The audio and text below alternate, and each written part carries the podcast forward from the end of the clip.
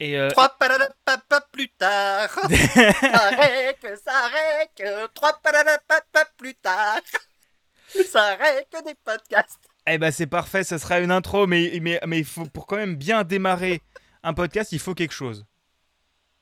C'est quoi? Un générique. Ouais.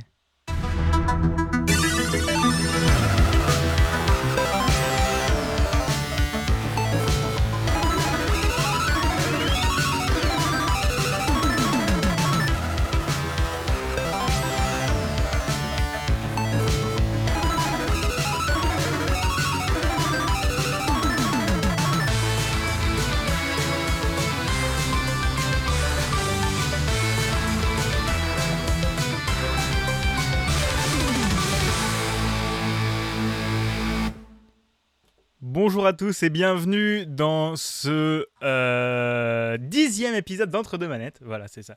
J'a- j'a- J'allais encore réussir à me planter. Euh, épisode classé sous le signe du schlag, puisque nous avons d'un côté un PC qui s'enflamme, de l'autre une coquille merde, et euh, en troisième espace, pas de maison. Donc vraiment, nous sommes sous l'alignement de planètes de ça marche pas. Voilà, c'est l'alignement des fions cosmiques.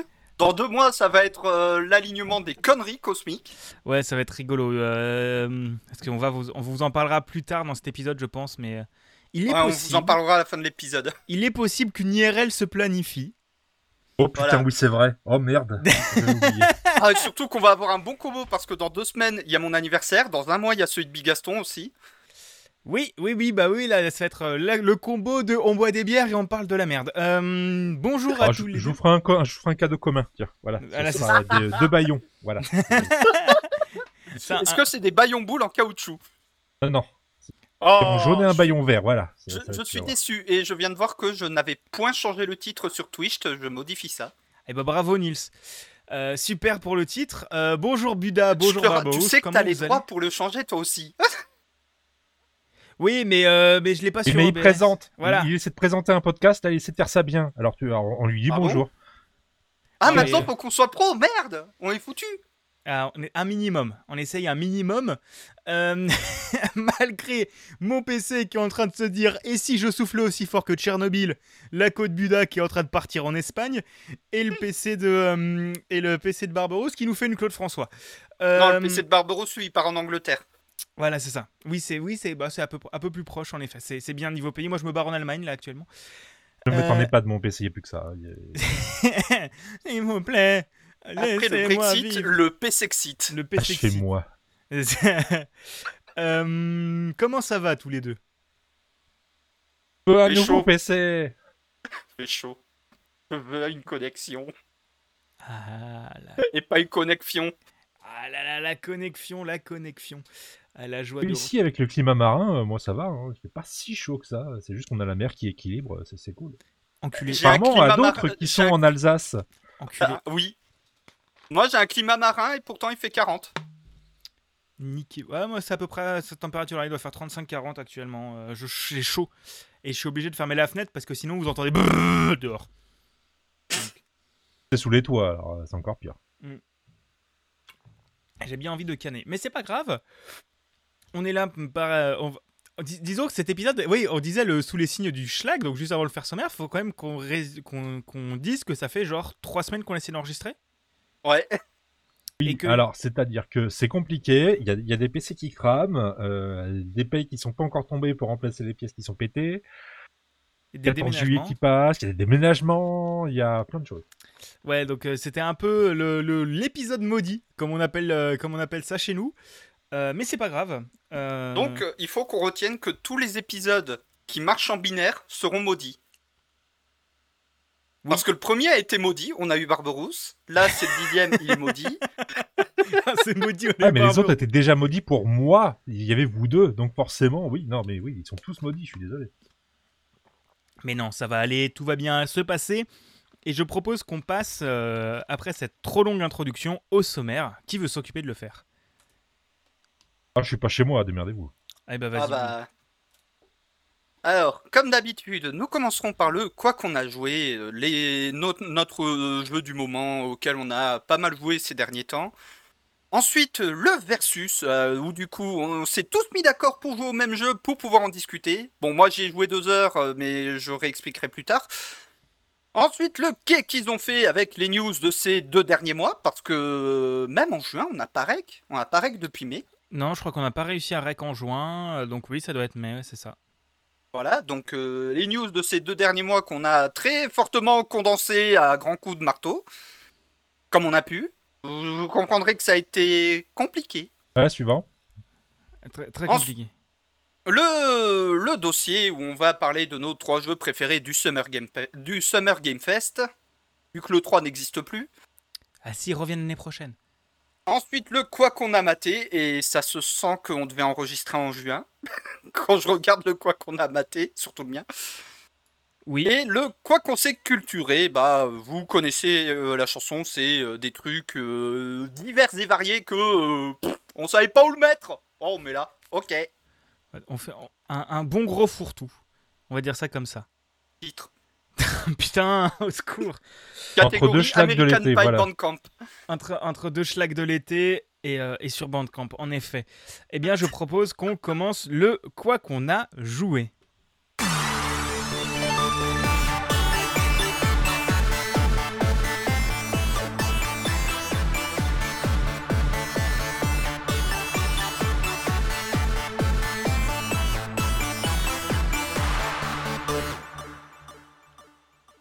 Qui veut commencer? Ah bah je vais commencer, comme ça on fera pas euh, de suite avec une news. Et ben moi j'ai- un petit peu beaucoup joué à quelque chose de très précis qui est sorti il y a pas longtemps, c'est The Last Call BBS, dernier jeu de Zachtronics. Les amateurs de, on jeux d'énigmes, de réflexion, Zachtronics c'est un petit peu, c'est un- petit peu un dieu, on va dire ça comme ça. Le monsieur est très très fort pour euh, sortir des petites choses très sympathiques et particulièrement casse-tête peut-être entendu parler de Space Jam, Opus Magnum qui est juste euh, formidable, Exapunk, euh, qu'est-ce qu'il y avait d'autre? Shenzhen. Shenzhen. IO, Tissan, ils ont fait Infini Factory, Infini Factory. Et- euh, ouais, Exapunk, et sinon, peut-être entendu parler d'un truc qui s'appelle Infini Miner. Ah, c'est un vieux De truc. ça. nom, ouais. Voilà, c'était un petit, petit- petit peu avant Minecraft, quoi.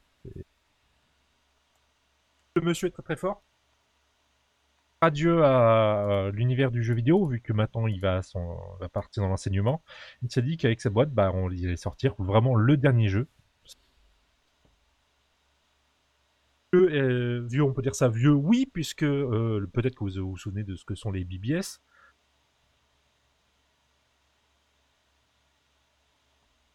Là, faut qu'on réponde, là, faut qu'on dise oui. Est-ce que c'est, on s'en souvient ou pas? Vous êtes trop jeune, je vous emmerde. Le principe est simple. Avant, euh, avant Discord, avant les forums, avant IRC, avant euh, ICQ, avant ces choses-là, quand on avait encore des vieux ordinateurs avec euh, à 25 lignes sur 12, euh, il y avait des, ce qu'on appelle les BBS, c'est l'ancêtre même des forums. Ah, euh, on va dire que ce jeu est un hommage à tous ces forums-là, à des vieilles machines comme l'Atari ou l'Amiga. Pas de débat ici, je n'ai j'ai eu ni l'un ni l'autre. Et euh, ça va être l'occasion de, de télécharger via cette fausse interface quelques petits jeux. En gros, sont un petit, euh, en gros, on, on pourrait dire que ce sont les restes de, de, de ce qui restait des, des- des- Alors, il y a une espèce de solitaire, il y a euh, En fait, c'est un hommage à toute l'époque Commodore, Amiga et compagnie. Oui. exactement avec l'option de télécharger des jeux, mais pas trop souvent parce qu'il y a une petite temporisation parce que sinon tu as utilisé toute ta bande passante et il faut que tu reviennes de- deux minutes après. Qu'il y a aussi le, le coup du. euh, tu peux. euh, que le téléchargement prend 3 minutes. Aussi, qu'il y a vraiment euh, le temps de téléchargement présent dans le jeu. Ça, je trouve ça très fun aussi. Oui, voilà, c'est vraiment un hommage. C'est ouais, vraiment un gros truc de nerdos. Et, et en fait, quand tu regardes les jeux, quand tu te plonges, déjà, les jeux craqués, bah, t'en as où t'as un launcher avec la grosse techno. Ah, les fameux. Kiken. Voilà. Voilà. Et c'était très bien ça. la grosse techno. J'ai jamais dit le contraire. C'est un jeu bizarre où vous avez quasiment pas d'indication. Oui. C'est à vous de comprendre ce qu'il va falloir faire. Et j'avoue être resté sur un bon gros truc de nerdos, de méga nerdos, c'est l'espèce de jeu de montage de Gundam. Ah, par contre, je ferai pas la peinture, hein, je vous emmerde. Alors c'est bizarre, j'ai l'impression que ton micro ne détecte pas toute ta voix parce qu'il y a des moments où t'as vraiment ton micro qui se coupe. Je sais pas si c'est chez moi ou si c'est. Ah, ça vient pas de ma connexion? Non, parce que ça, c'est chez moi aussi. En fait, t'as des vraiment des moments où ça coupe, Monsieur Barberousse. Ok, donc j'ai remonté un petit peu la, la sensibilité. Ça devrait être un petit peu mieux. Ouais, je pense. Mais que en gros, bah, j'ai j'ai passé un petit peu de temps sur la partie euh, Gundam, euh, montage de Gundam, mon- montage de petits robots en plastique, et euh, c'est- c'est- c'était très cool. Et- La prochaine étape, c'est Barberousse qui va commander des vrais Gunpla sur internet pour en monter chez lui. Non, parce que sinon, il faudrait que je les peigne, et ça, il n'en est pas question du tout. Et pas obligé, d'en- pas obligé de les peindre, il en existe des prépeints. M'en fous, je ferai. Je veux pas devenir un Buddha, bordel de merde. Non, ah oui, et le, jeu est dispo sur le Game Pass aussi, donc à faire. Ouais, c'est ça. Et il, est, il coûte autrement 16 euros. euh, Et il y a vraiment 8 mini-jeux, de- je crois. Donc il y a deux, même deux variantes de solitaire. Parce que à chaque, fois- pour ceux qui connaissent les jeux de, de Zachtronics, t'as quasiment allez, euh, deux jeux sur trois, t'as un, un solitaire inclus. Et ils ont même fait un jeu de solitaire euh, qui s'appelle. euh, je sais plus comment. Qui est Tech Online, je crois qu'il s'appelle. Qui est un jeu de solitaire en, en ligne, gratuit. Et moi, le jeu qui m'a vraiment beaucoup marqué. euh, Le jeu des. T'as un jeu avec des microprocesseurs que j'ai rien compris. Euh, vraiment, j'ai essayé de comprendre les trucs, j'ai pas compris, j'ai abandonné au niveau 3. Mais le truc où tu dois faire des chaînes de, de bouffe et relier avec des câbles, ça j'ai trouvé Oui. ça très sympa aussi. Ça rappelle toutes ces, euh, tous ces simulateurs de, de chaînes de montage. Oui. Sur. Euh... Ça s'appelait ce jeu avec euh, Big Pharma. Oui, oui, Big Pharma qui est incroyable. Et je pense que tu peux encore euh, remonter un peu la détection de ton micro, c'est pas encore parfait. Toujours pas. Bon, d'accord. Désolé. Mais ouais, non, vraiment, si vous aimez cette époque, euh, laissez-vous tenter, ça coûte presque rien et c'est, je pense, le meilleur hommage possible. Enfin, c'est vraiment le pot pourri de tout ce qui leur restait, en fait. Oui. J'ai l'impression que tu avais déjà parlé d'Obus Magnum euh, ailleurs, euh, mon cher euh, Bigaston. oui, si Bah, vous, dans un capsule pixel. si vous voulez découvrir euh, Opus Magnum, j'ai fait l'épisode 72 ou 73 de Capsule Pixel dessus. euh, voilà. Et euh, Exapunks, ça arrivera un jour. Euh, et Shenzhen Ayo aussi, ça arrivera un jour euh, dessus euh, quand j'aurai imprimé la doc. Voilà. Oui, alors Shenzhen Neo, faut expliquer. Hein. C'est littéralement un jeu où il faut concevoir des circuits pour une entreprise, on va dire, de copie chinoise. Mais vous allez concevoir littéralement les circuits. Programmer euh, avec le, euh, programmer vraiment le, le- le- le- les instructions de Le processeur pour, euh, pour avoir un faux fonctionnement. Je crois qu'il y a un des exemples, c'est une, fausse caméra de surveillance. Oui, qui- tu la caméra de surveillance, tu fais clignoter un petit voyant rouge deux fois, puis trois fois, puis deux fois. Et il faut programmer comme ça euh, ce, ce- ce- ce petit contrôleur euh, complètement, complètement fake euh, pour faire un- le, le programme le moins cher possible et l'objet le moins cher possible. En Et mode. aussi- euh, Et t'as pas de tuto. C'est pas on te prend par la main à un niveau, c'est tiens, t'as ce PDF qui est de 30 pages qui t'explique comment faire à la fois le premier et le dernier niveau, et démerdons ziziche avec ça. hein. Tu as euh, un PDF de programmation de ton microcontrôleur. Voilà, ça c'est un jeu. Ça c'est Zachtronics. Et il y en a qui aiment bien. Voilà, il faut juste savoir, c'est juste ça. Et il y en a ce genre de merde, c'est leur métier aussi. Voilà, Oui. mais, mais tu vois, c'est mon métier et pourtant j'aime jouer à ces jeux-là. Ça fait partie de mon éditeur préféré, Zachtronics. C'est euh, non, non, mais vraiment, n'hésitez pas à tester les jeux de Zachtronics, ils sont vraiment cool.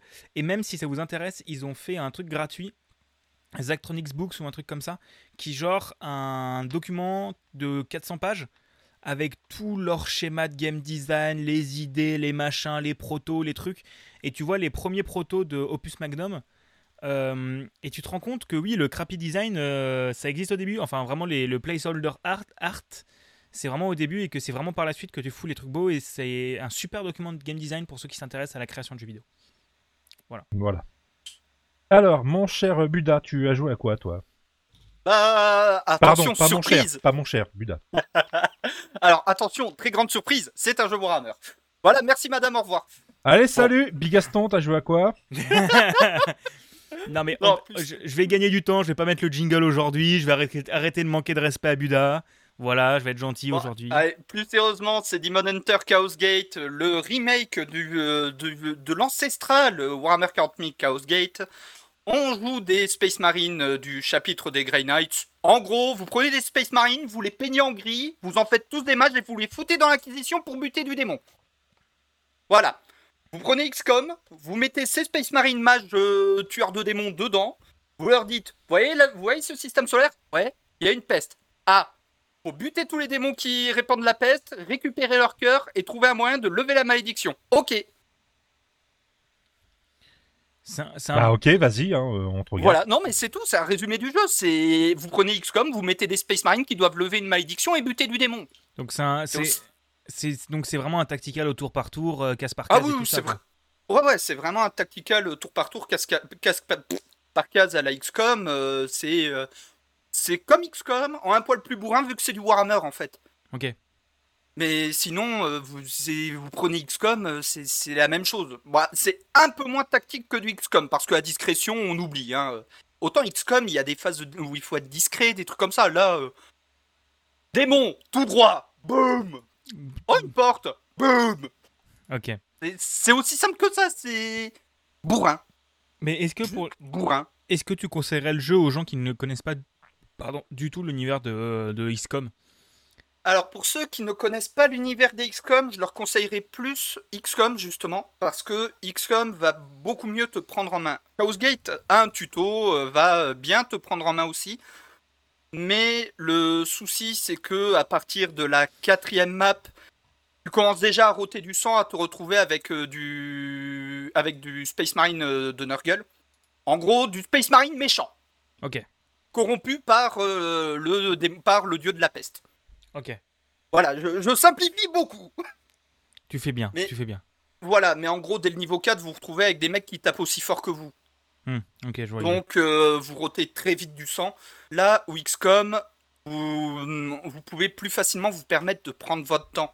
Même si très vite, vous tapez des slim, des slim men, des, euh, ou euh, des insectoïdes, ça passe encore.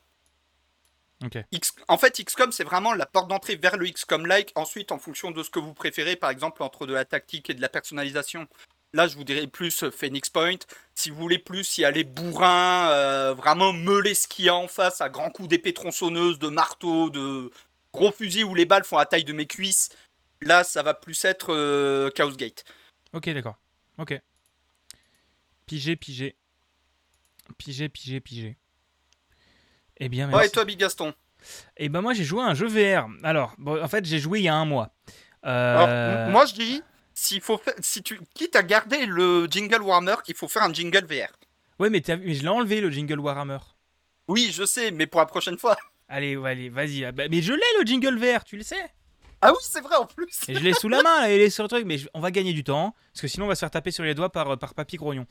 Euh, Il a pas réagi, c'est bon, il est en- il- on, Je te fais des putains de doigts devant le micro, espèce de connard On l'a endormi, c'est bon, on l'a endormi, on l'a endormi. Euh, non, du coup, j'ai joué un jeu VR qui s'appelle The Last Clockwinder. Enfin, j'y ai joué le mois dernier, j'ai pas eu le temps d'y rejouer trop depuis que je suis en grosse vadrouille. Euh, c'est un jeu tout chillos euh, où en gros tu joues une personne qui va dans le The Clock Tower, qui est en fait un immense arbre qui est euh, comment dire un immense arboretum de toutes les espèces euh, végétales de, l'univers.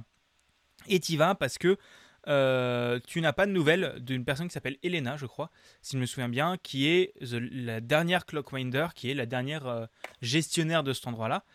Et, et tu apprends au fur et à mesure de l'histoire que ça a été une personne assez proche pour toi, même si elle a jamais été très cool et que vous êtes parti en mauvais termes, tu te rends compte avec le temps que c'était quand même une personne qui était très importante pour toi.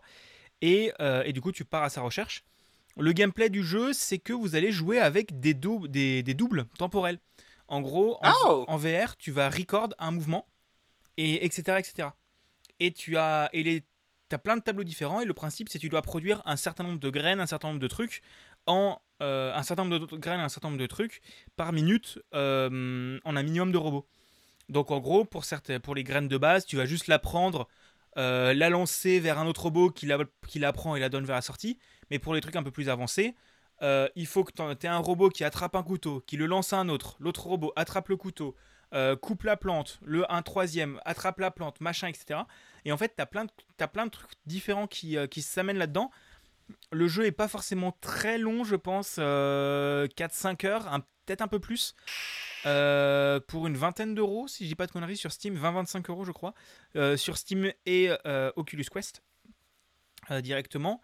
Mais moi, ce qui m'a vraiment marqué, c'est que c'est les doublages. Comme beaucoup, c'est souvent les doublages qui marquent, mais je trouve les, doublages vraiment importants et vraiment super, vraiment bien fichus. Je, je crois que j'avais vu dans la pub que la doubleuse principale du jeu, c'est celle qui a fait Dalila dans Firewatch.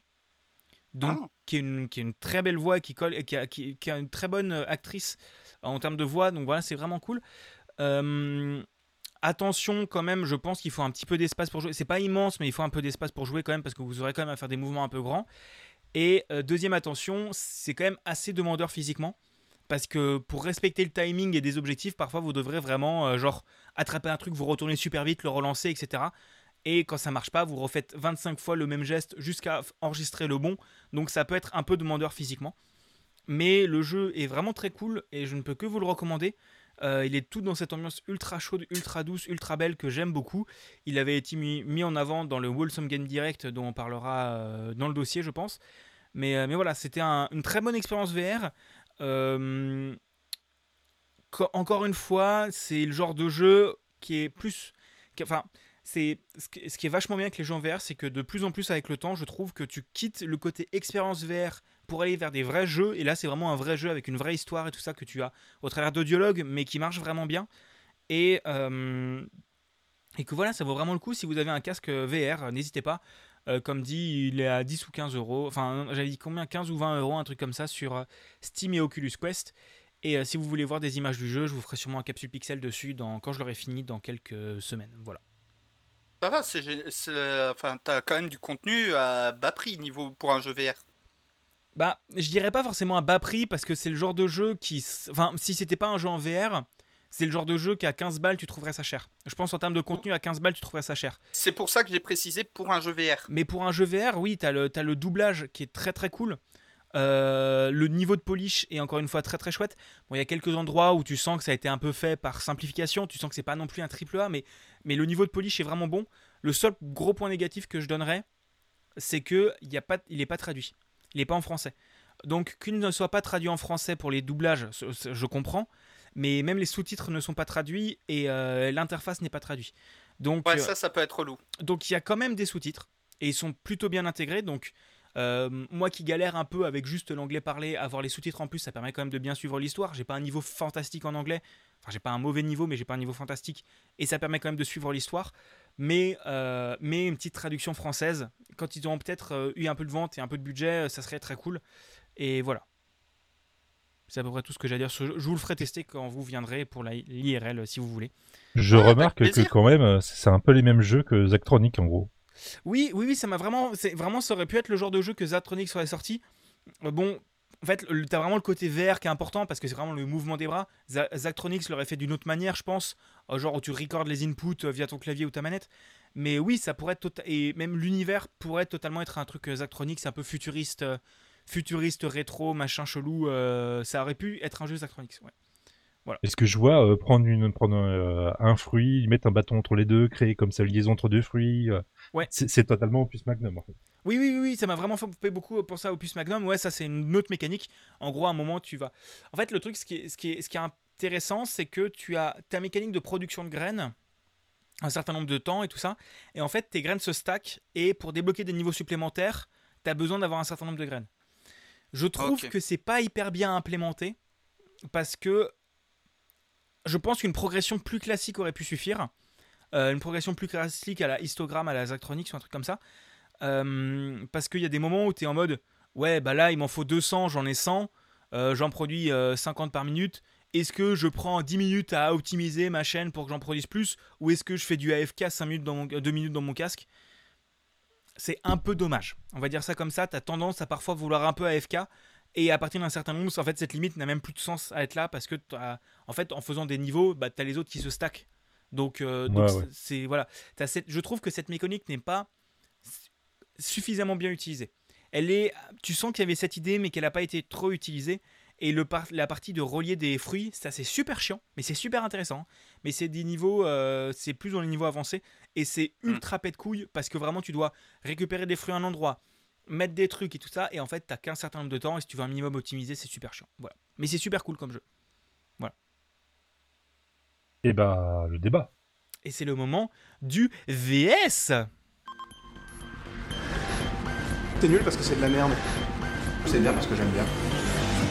Mais c'est de la merde Tu mens, tu mens Mais non, non, non, c'est pas vrai Oh ta gueule. C'est vrai qu'elle est haute à gueule à la fin, je l'avais oublié. Ah, j'aime bien ce jingle. J'en suis très très fier. Euh, qui veut commencer et présenter le jeu du jour? Alors, est-ce qu'on demande à celui qui l'a fait à l'époque, celui qui l'a fi- fini il y a pas longtemps, ou celui qui a joué deux heures? Je propose qu'on demande à celui qui a joué deux heures et que celui qui l'a fait à longtemps complète à la... après. Voilà, histoire, euh, histoire que je parle un petit peu. Donc, on va parler de Prey. Prey, c'est quoi? C'est, alors, on va pas parler du vieux Prey sorti il y a euh, 15 ans. On va parler de- du dernier d'Arkane, le vrai faux reboot euh, de la saga. Il s'agit d'un jeu d'horreur se passant sur euh, sur une station spatiale, si je me gourre pas. Oui. Oui. Où on est un scientifique euh, qui se retrouve dans une expérimentation chelou avec euh, une invasion de monstres qui ressemblent un peu aux symbiotes de Venom dans Spider-Man, mais qui sont, sont tout autant des connards que des putains de mimiques de Donjons et Dragons. Et ça tombe bien, ils s'appellent des mimiques aussi. Et c'est ça qui est rigolo. Et c'est tout ce que j'ai suivi parce qu'en fait, à force de me taper des crashs, ça m'a gonflé, donc j'ai arrêté d'y jouer, je suis retourné sur Total War. Bon, bah, développé par Arkane Studio Austin, euh, édité par euh, Bethesda, hein, euh, tant tant qu'à faire, voilà. Euh, tiens, tiens, un certain Mick Gordon à la bande originale, ça- ça- on l'a retrouvé après sur d'autres choses, c'est bizarre. tu vois. Bah, C'était avant qu'il s'embrouille euh, avec Hit Software et Zenimax. Voilà, voilà. Sorti en mai 2017. Voilà, jeu d'action à la première personne où on va, justement, comme tu le disais, se balader dans une station spatiale. Je n'ai même plus le nom de la station spatiale, tiens, c'est bizarre. Mais en gros, on va jouer un scientifique qui va se balader dans, dans cette station et surtout récupérer, bah, c'est du tir, hein, donc on aura un petit peu d'infiltration, mais pas trop, mais on aura pas mal de tirs.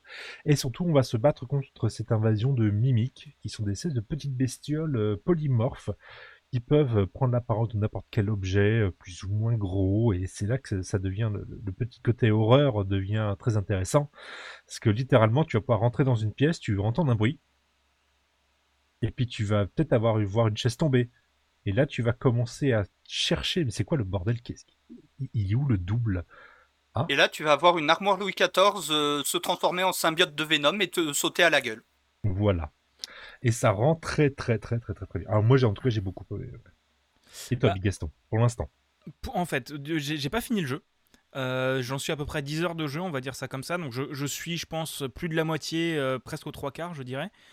Et euh, j'aime énormément la partie arcane, on va dire. J'ai découvert les, les jeux d'arcane avec Deathloop l'année dernière. J'ai fait Dishonored entre temps. Et j'aime vraiment ce côté de tu as 35 manières de réussir un objectif. Disons que en fonction de la manière dont tu prends tes capacités, parce que tu vas pouvoir, via des neuro, neuromodes, neuromodes euh, débloquer des nouvelles capacités dans un arbre de compétences, à la fois ils des sont, ils sont très sympas pour s'injecter ces neuromodes. C'est euh, dans l'œil. voilà, j'aime bien. Ouais. Tu vois, tu vois une seringue longue comme euh, mon bras euh, que tu te fous dans l'œil. Voilà, c'est en, en gros c'est ça et toute l'histoire c'est autour de ces neuromodes là. On va on va pas trop spoil l'histoire quitte à faire, on va spoil plutôt le gameplay mais pas trop l'histoire euh, parce que j'ai pas tout compris surtout. Mais euh, mais non, je trouve toute la partie arcane et arbre de compétences et la manière dont ils amènent l'arbre de compétences parce qu'en gros euh, tu auras des euh, des, euh, des compétences classiques genre force, euh, réparation, Piratage, piratage, ouais, voilà. Des compétences humaines, on va dire, et à partir d'un moment, tu pourras débloquer des compétences de Typhoon, donc qui sont les mimiques et les différents aliens qui envahissent le monde. Mais le truc, c'est que si tu mets plus de compétences, des Typhoon qui utilisent une barre de mana, etc., qui sont assez chouettes, euh, mais si tu en débloques trop, en fait, les tourelles automatiques te détecteront comme un Typhoon et commenceront à te tirer dessus. Euh, donc ça peut être chiant, mais bon après t'en as pas beaucoup des tourelles, mais ça peut être chiant. Et t'as un monstre à la con qui va te poursuivre plus longtemps, enfin plus souvent. En gros, c'est comme ça que le gameplay le décrit. Donc tu vas être toujours dans cette euh, entre-deux de est-ce que je mets plus de classique ou de neuromode euh, de Typhoon? Les trucs de Typhoon, ça va t'amener par exemple de pouvoir prendre le pouvoir des mimiques, donc se transformer en objet. Sauf que ça c'est pété parce que tu transformes une tasse, tu peux passer sous une porte. Porte que tu aurais peut-être dû débloquer via un code. Euh, ou porte que tu peux débloquer si tu as monté suffisamment ton piratage. Euh, ou porte que tu peux débloquer en passant par derrière avec la compétence de force. En fait, tu as plein de manières de, réussir à faire les objectifs principaux. Et ça, j'ai trouvé encore une fois, bah, c'est du arcane et c'est absolument fantastique. Mais moi, toute la mécanique de combat et de tir m'a saoulé. Euh, Bah, tu... vois, par rapport à tout ça, parce que la partie euh, compétences, etc., bah, déjà, j'avais pu le voir dans les autres jeux d'Arkane, vu que j'avais fait euh, tous les Dishonored quand ils étaient sortis. Et euh, là, on sent la patte d'Arkane. Et par rapport à tout ça, pour moi, Arcane, c'est un peu les dignes héritiers de, du studio Ya- euh, Iron Storm. Les mecs qui ont fait le tout premier Deus Ex euh, il y a un peu plus de 20 ans. Ah oui, oui, bah oui, totalement. Bah, c'est de l'immersive sim qu'ils font. Oui. Tu, tu sais, euh, le même studio qui a fait Grosse épée Daikatana. Ouais, ouais, bah oui, oui, je vois, je vois, c'est sûr. Mais en fait, toutes ces, de toute façon, toute cette partie-là, à chaque fois dans les jeux arcane, je les trouve incroyables. Ouais. Mais en fait, peut-être que, enfin, je pense que vous n'aurez pas forcément le même avis, mais moi, la mécanique de combat m'a saoulé. Parce qu'en fait, vraiment, la mécanique de combat, c'est tu dois d'abord engluer les ennemis, ensuite pour leur taper dessus. Bah, ah oui, oui, faut déjà parler de cette arme principale Ah oui, que tu vas glue. débloquer assez rapidement. C'est c'est une sorte de fusil à glu. Vous, vous allez pouvoir projeter des sortes de boules de glu, et même pas de la glu, c'est l'espèce de, de mousse expansée. Et Ouais, en fait, comme ça, vous allez pouvoir fait. immobiliser les ennemis. Mais s'ils sont immobilisés, pas un gros coup de shotgun, et puis ils explosent. Bah, Mais le truc vous- rigolo avec ce machin-là, c'est que tu peux en faire des escaliers Et des chemins. Un et peu. des chemins. Vous voyez ça, cette mécanique-là, ce que ça me rappelle un petit peu, c'était la mécanique du cutter dans Dead Space, premier du nom. En Euh. fait, Prey, je trouve qu'il est très inspiré de Dead Space euh, au niveau de son ambiance et du fait, ton arme principale, c'est un outil. Oui, oui, bah ça pourrait, ça, ça peut totalement être, euh, être lié à ça, parce qu'après, t'as le. euh, t'as le. euh, comment dire T'as le. Oui, t'as le côté horrifique dans l'espace, en fait, qui pour moi correspond 100% Dead Space, même si, honnêtement, j'avais très peur que ce soit très très horrifique. En début de jeu, euh, tu te chies dessus devant chaque mimique, mais au bout d'un moment, tu commences à avoir l'habitude, on va dire. Enfin. Et à un moment, tu vas te rusher dessus. Je te dis rien. oui, non, mais bien sûr. Mais ça. Au début, je, je- je faisais des bons, hein, mais, mais mais j'en fais toujours. Mais ça va un peu mieux. Ça va de mieux en mieux. Mais je trouve que, ouais, t'as des ennemis qui sont juste pète couilles. Euh, t'as certains typhoons qui font de l'électricité. Sauf que l'électricité, ça va déconnecter ton glue gun. Sauf que pour les immobiliser, il te faut ton glue gun. Donc en fait, t'es toujours dans le truc pute de entre utiliser ton glue gun, mais tu ne peux pas l'utiliser. Et, euh, ça m'a saoulé. Euh, vraiment, ça m'a cassé les couilles. Euh, en fait, c'est vraiment ça le problème. C'est que le jeu, hum, je l'aime pour toute la partie arcane, mais la partie de tir me saoule. Bah, en fait, les combats, ça a jamais été. Enfin, je sais pas pour Deathloop, mais dans Dishonored, ça se ressentait. Les... Vraiment, les mécaniques de combat, c'est pas forcément la spécialité d'Arkane. Eux, c'est plus la partie immersif, euh, justement. Et le côté réflexion dans, euh, dans ton exploration des levels Hum. et ton Et avancée. les level design de gros tarés, comme dans Dishonored 2, et puis la, la maison du collectionneur, voilà. tout. Oui, non, mais bien sûr. Mais oui, t'as raison. Mais, Mais après- les combats, ça a toujours été leur point faible, je trouve. Bah, en fait, le truc, c'est que les combats ont été leurs points faibles, sont un- peut-être leurs points faibles, mais dans Dishonored et Dishonored 2, et je pense que dans Dishonored, la, la fin de l'Outsider, ils le planquent parce que c'est des jeux d'infiltration. Et qu'en fait, techniquement, t'es quand même pas trop poussé au combat. Mais quand tu arrives au vrai combat euh, face à face, oui, je trouve que les mécaniques de combat sont aussi un peu plus à chier. Mais- Oh, non, mais après Dishonored, j'ai fait euh, et la run infiltration et la run bourrine. Bah, et euh, en run bourrine, tu le ressens que les combats, c'est pas du tout euh, leur truc à la base. Bah c'est- là où c'est un peu con parce que c'est en fait les, je trouve enfin c'est bien que tu fait les deux pour le coup. Moi j'ai fait juste j'ai fait une semi infiltration, j'ai pas fait une vraie euh, vraie ghost machin ghost Ah, j'ai pas mais- fait la run Ghost pure. Hein. Ouais, bah moi, c'est. Enfin. Dans Dishonored, ce qui est vraiment cool, c'est que tu peux. Quand tu joues Infiltration, tu vois le, le level design en fait. Tu vois Ouais. à quoi ils ont pensé. Genre, parce que techniquement, chaque ennemi, tu peux ne pas les tuer. En fait, t'as toujours un moyen de détourner en explorant, de faire autre chose. Alors que là, Prey, t'as as des moments où t'es vraiment juste face à un ennemi, t'es obligé de le combattre. T'as- J'ai l'impression que tu peux pas faire 100% infiltration. Bah, en fait, ils, sont, Si, ils ont décidé si, de si. s'essayer au Survival Horror. Et le Survival Horror, euh, t'as toujours un petit peu de combat. Et, et Barbaros, tu nous Sauf quelques exceptions. Sur les deux Dishonored, tu pouvais. Sur celui-là, je suis un peu moins convaincu. Oui, mais on parlait de celui-là. On parlait du fait que les Dishonored, oui, tu pouvais à 200%, mais celui-là, c'est plus compliqué. Plus compliqué, ouais. C'est, c'est ouais, t'as des moments où t'arrives dans une salle et t'es, où même même t'as des salles de combat en fait. T'as- T'arrives dans une salle, les trucs se ferment et t'es obligé de combattre le truc pour passer à la suite. Bah, C'est- le premier hall. Oui, le premier hall et t'as, t'as une ou deux fois par la suite en fait derrière. Oh, Mais- bah, ça m'étonne pas. Mais je trouve ça très dommage parce que le jeu, je l'aime d'amour et j'aimerais aimer le DLC Moon Crash aussi, qui est un genre de roguelite très chouette. Mais euh, les mécaniques de, de combat pour moi sont Rébarbative. réverbatives, c'est ça. J'ai passé le jeu en facile parce que déjà ça me saoulait, que je trouvais jamais de nul. Et en fait, vraiment, quand tu arrives à un moment où t'as pas de mune pour buter l'ennemi, mais que t'es obligé de le buter pour pouvoir faire autre chose, à moins de taper deux heures de backtracking pour retourner un constructeur. Ou un recycleur, voilà, c'est bien aussi. Oui, c'est ça, mais moi je trouve ça un peu. Enfin, ça m'a un peu sorti du truc. Même si j'adore le jeu. Le jeu est très très bon pour le coup, mais. euh, Mais ouais, sur, sur Deathloop, je trouve qu'il y a moins ce côté-là. Parce que le combat est beaucoup plus bourrin en fait. Comme t'as moins le côté corps à corps, que t'as beaucoup plus dans Dishonored et dans, euh, et dans Prey, comme t'as beaucoup moins le côté corps à corps, euh, dans Deathloop, tu t'en branles, tu, tu tabasses la gueule, tu, tu lui fous un coup de shotgun dans les boules et il, il est mort quoi. Donc t'as moins ce côté de ça rentre et c'est. Voilà. Allô? Ah, on a perdu Bigaston. Oh putain, c'était pas Mako qui a crash. Ah, pour une fois. Là, il, est, il est figé. Ah, plus personne. Aïe, on l'a per- on l'a perdu. Esprit de Bigaston, es-tu là? Si tu es là, dis choucroute trois fois. Dis chocolatine. Non, mais on n'a on a pas dit les trucs contre nature, s'il te plaît. Ah, je crois qu'on a définitivement perdu Bigaston. C'est Ah, bien faut dommage. dire des trucs euh, contre nature? Ok, cidre breton. Oui, mais alors si on parle là-dessus, on pourrait parler de, euh, je sais pas moi, De cidre normand aussi. l'ensemble du Pays Basque? Voilà. on a, ah bah oui, on a effectivement perdu Bigaston. Oui, J'aime bien, c'est qu'il va y avoir du boulot au montage. Allô Là, ça va être sympathique. Ouais, non, Oui. bah, il y aura pas de montage, Ah, euh, voilà. rien à foutre, hein. Re. Pff, Je sais pas pourquoi Ah, dès qu'on parle de montage, il arrive, c'est bizarre. Ouais, c'est étrange, t'as vu, euh, ça m'a invoqué. Euh, c'est- non, mais voilà, j'ai mis un marqueur. Si, si, si le marqueur est là, je ferai du montage. Euh, mais du Tu coup, parlais oui, des armes, le feeling du jeu, tout ça, c'est pas trop ta cam. Ouais, c'est ça. En gros, j'adore le jeu pour son, sa partie infiltration euh, et pour toutes les mécaniques. et Encore une fois, arcane. Et comme tu disais, le level design des niveaux sont, sont- et ou même quand tu explores un PC qui donne un code d'un truc à l'autre bout et quand tu arrives à l'autre bout, t'as le code, t'es en mode waouh, putain les gars, c'est trop bien.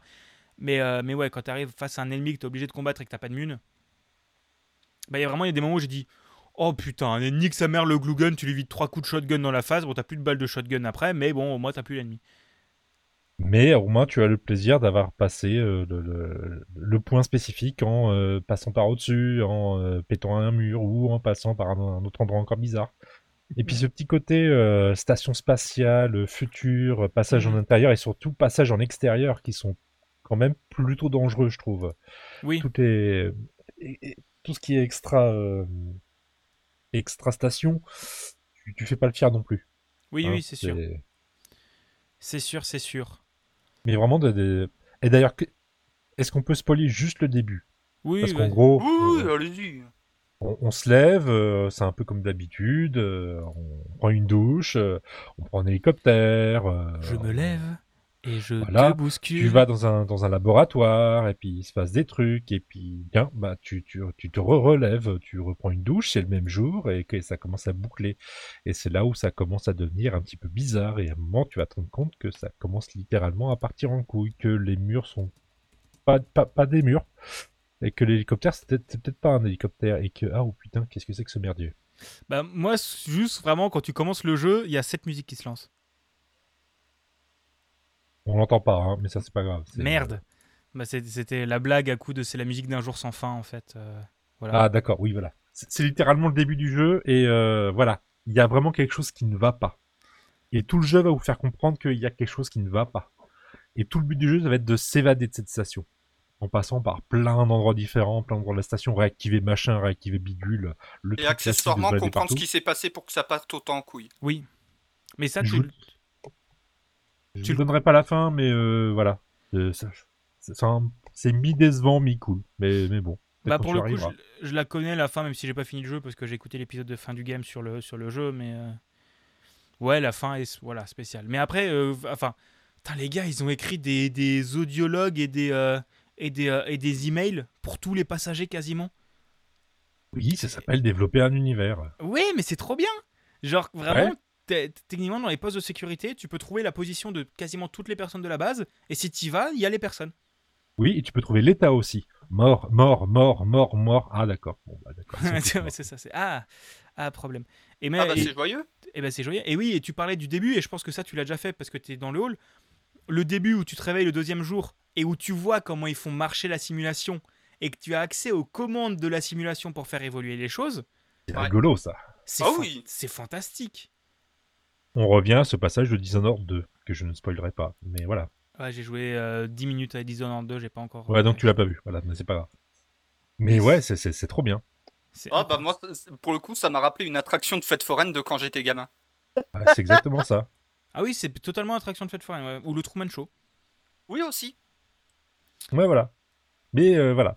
Franchement, pareil, ça vaut le coup. n'hésitez pas à y jouer, il est dans le Game Pass, normalement. Ouais. Ah, oui, ouais, il est dans le Game vérifier. Pass.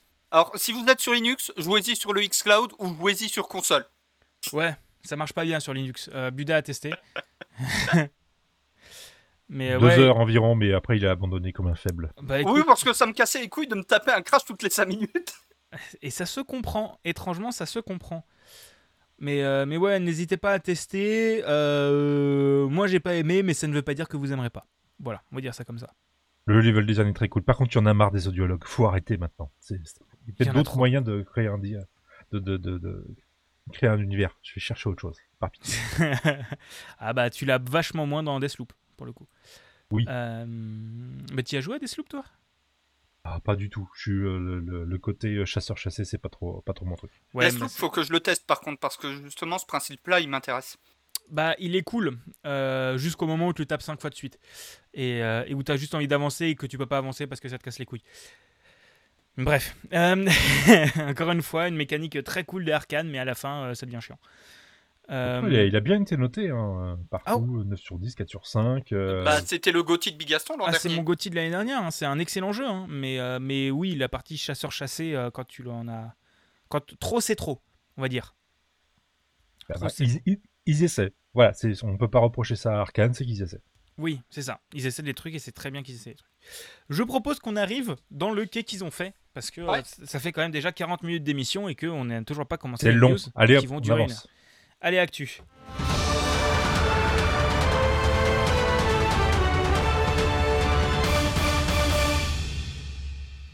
Et c'est Buda qui va commencer. Alors, je vais commencer euh, ceux qui- qu'ils ont fait. Alors, j'ai une question pour vous, euh, Bigaston et Barberousse, ainsi que pour vous, le chat. Non, je veux pas entendre parler du Lord Warhammer. Avez-vous entendu parler de notre maître à tous euh, Voilà. L'empereur, l'empereur terrien, oui. c'est- Non, mais pu- putain, pour une fois que j'avais pas parlé de Warhammer, enfin, pas immédiatement. Ouais, voilà, bon, bah, vas-y, vas-y, accouche, vas-y, Est-ce que, vous- que avez connu le jeu Duelist? Un jeu de cartes Non. Euh, de nom. Bigast. Ok, et le chat, euh, ils répondront quand ils auront euh, la question.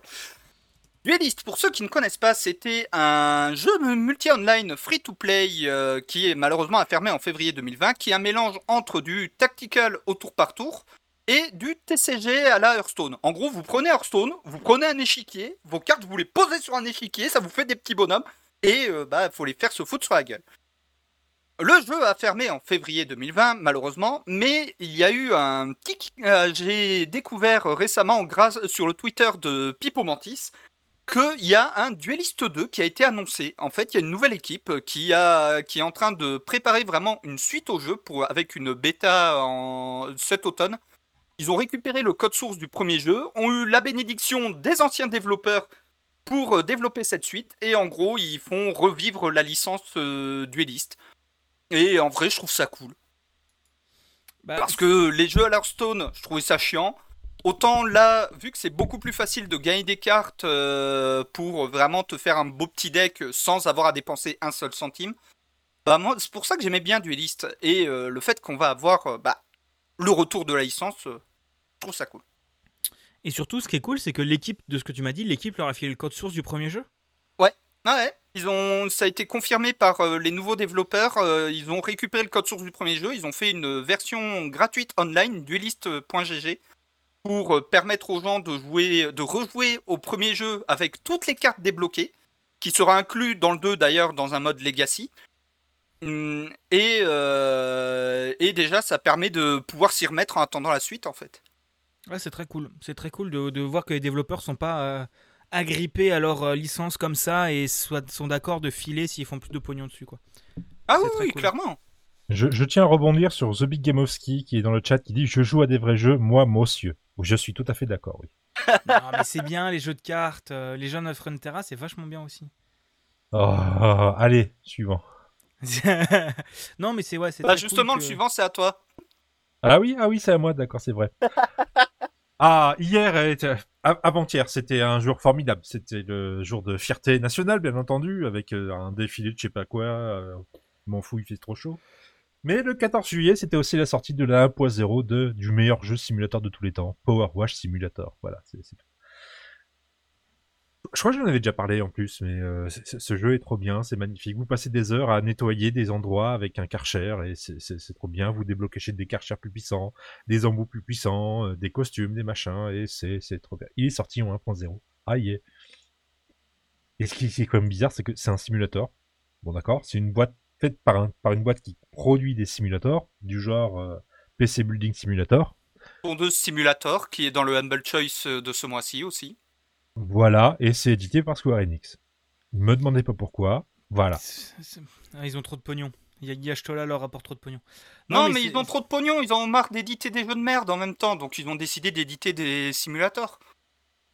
Oui, et puis je vous rappelle que Guardian of the Galaxy n'a pas assez marché pour ces cons-là, donc euh, forcément ils ont trop de pognon, bien sûr. C'est oh là là, quelle, bande de blaireaux ces mecs-là, c'est pas possible. Ah, tu l'apprends que maintenant Ah non, mais oui, je sais depuis longtemps.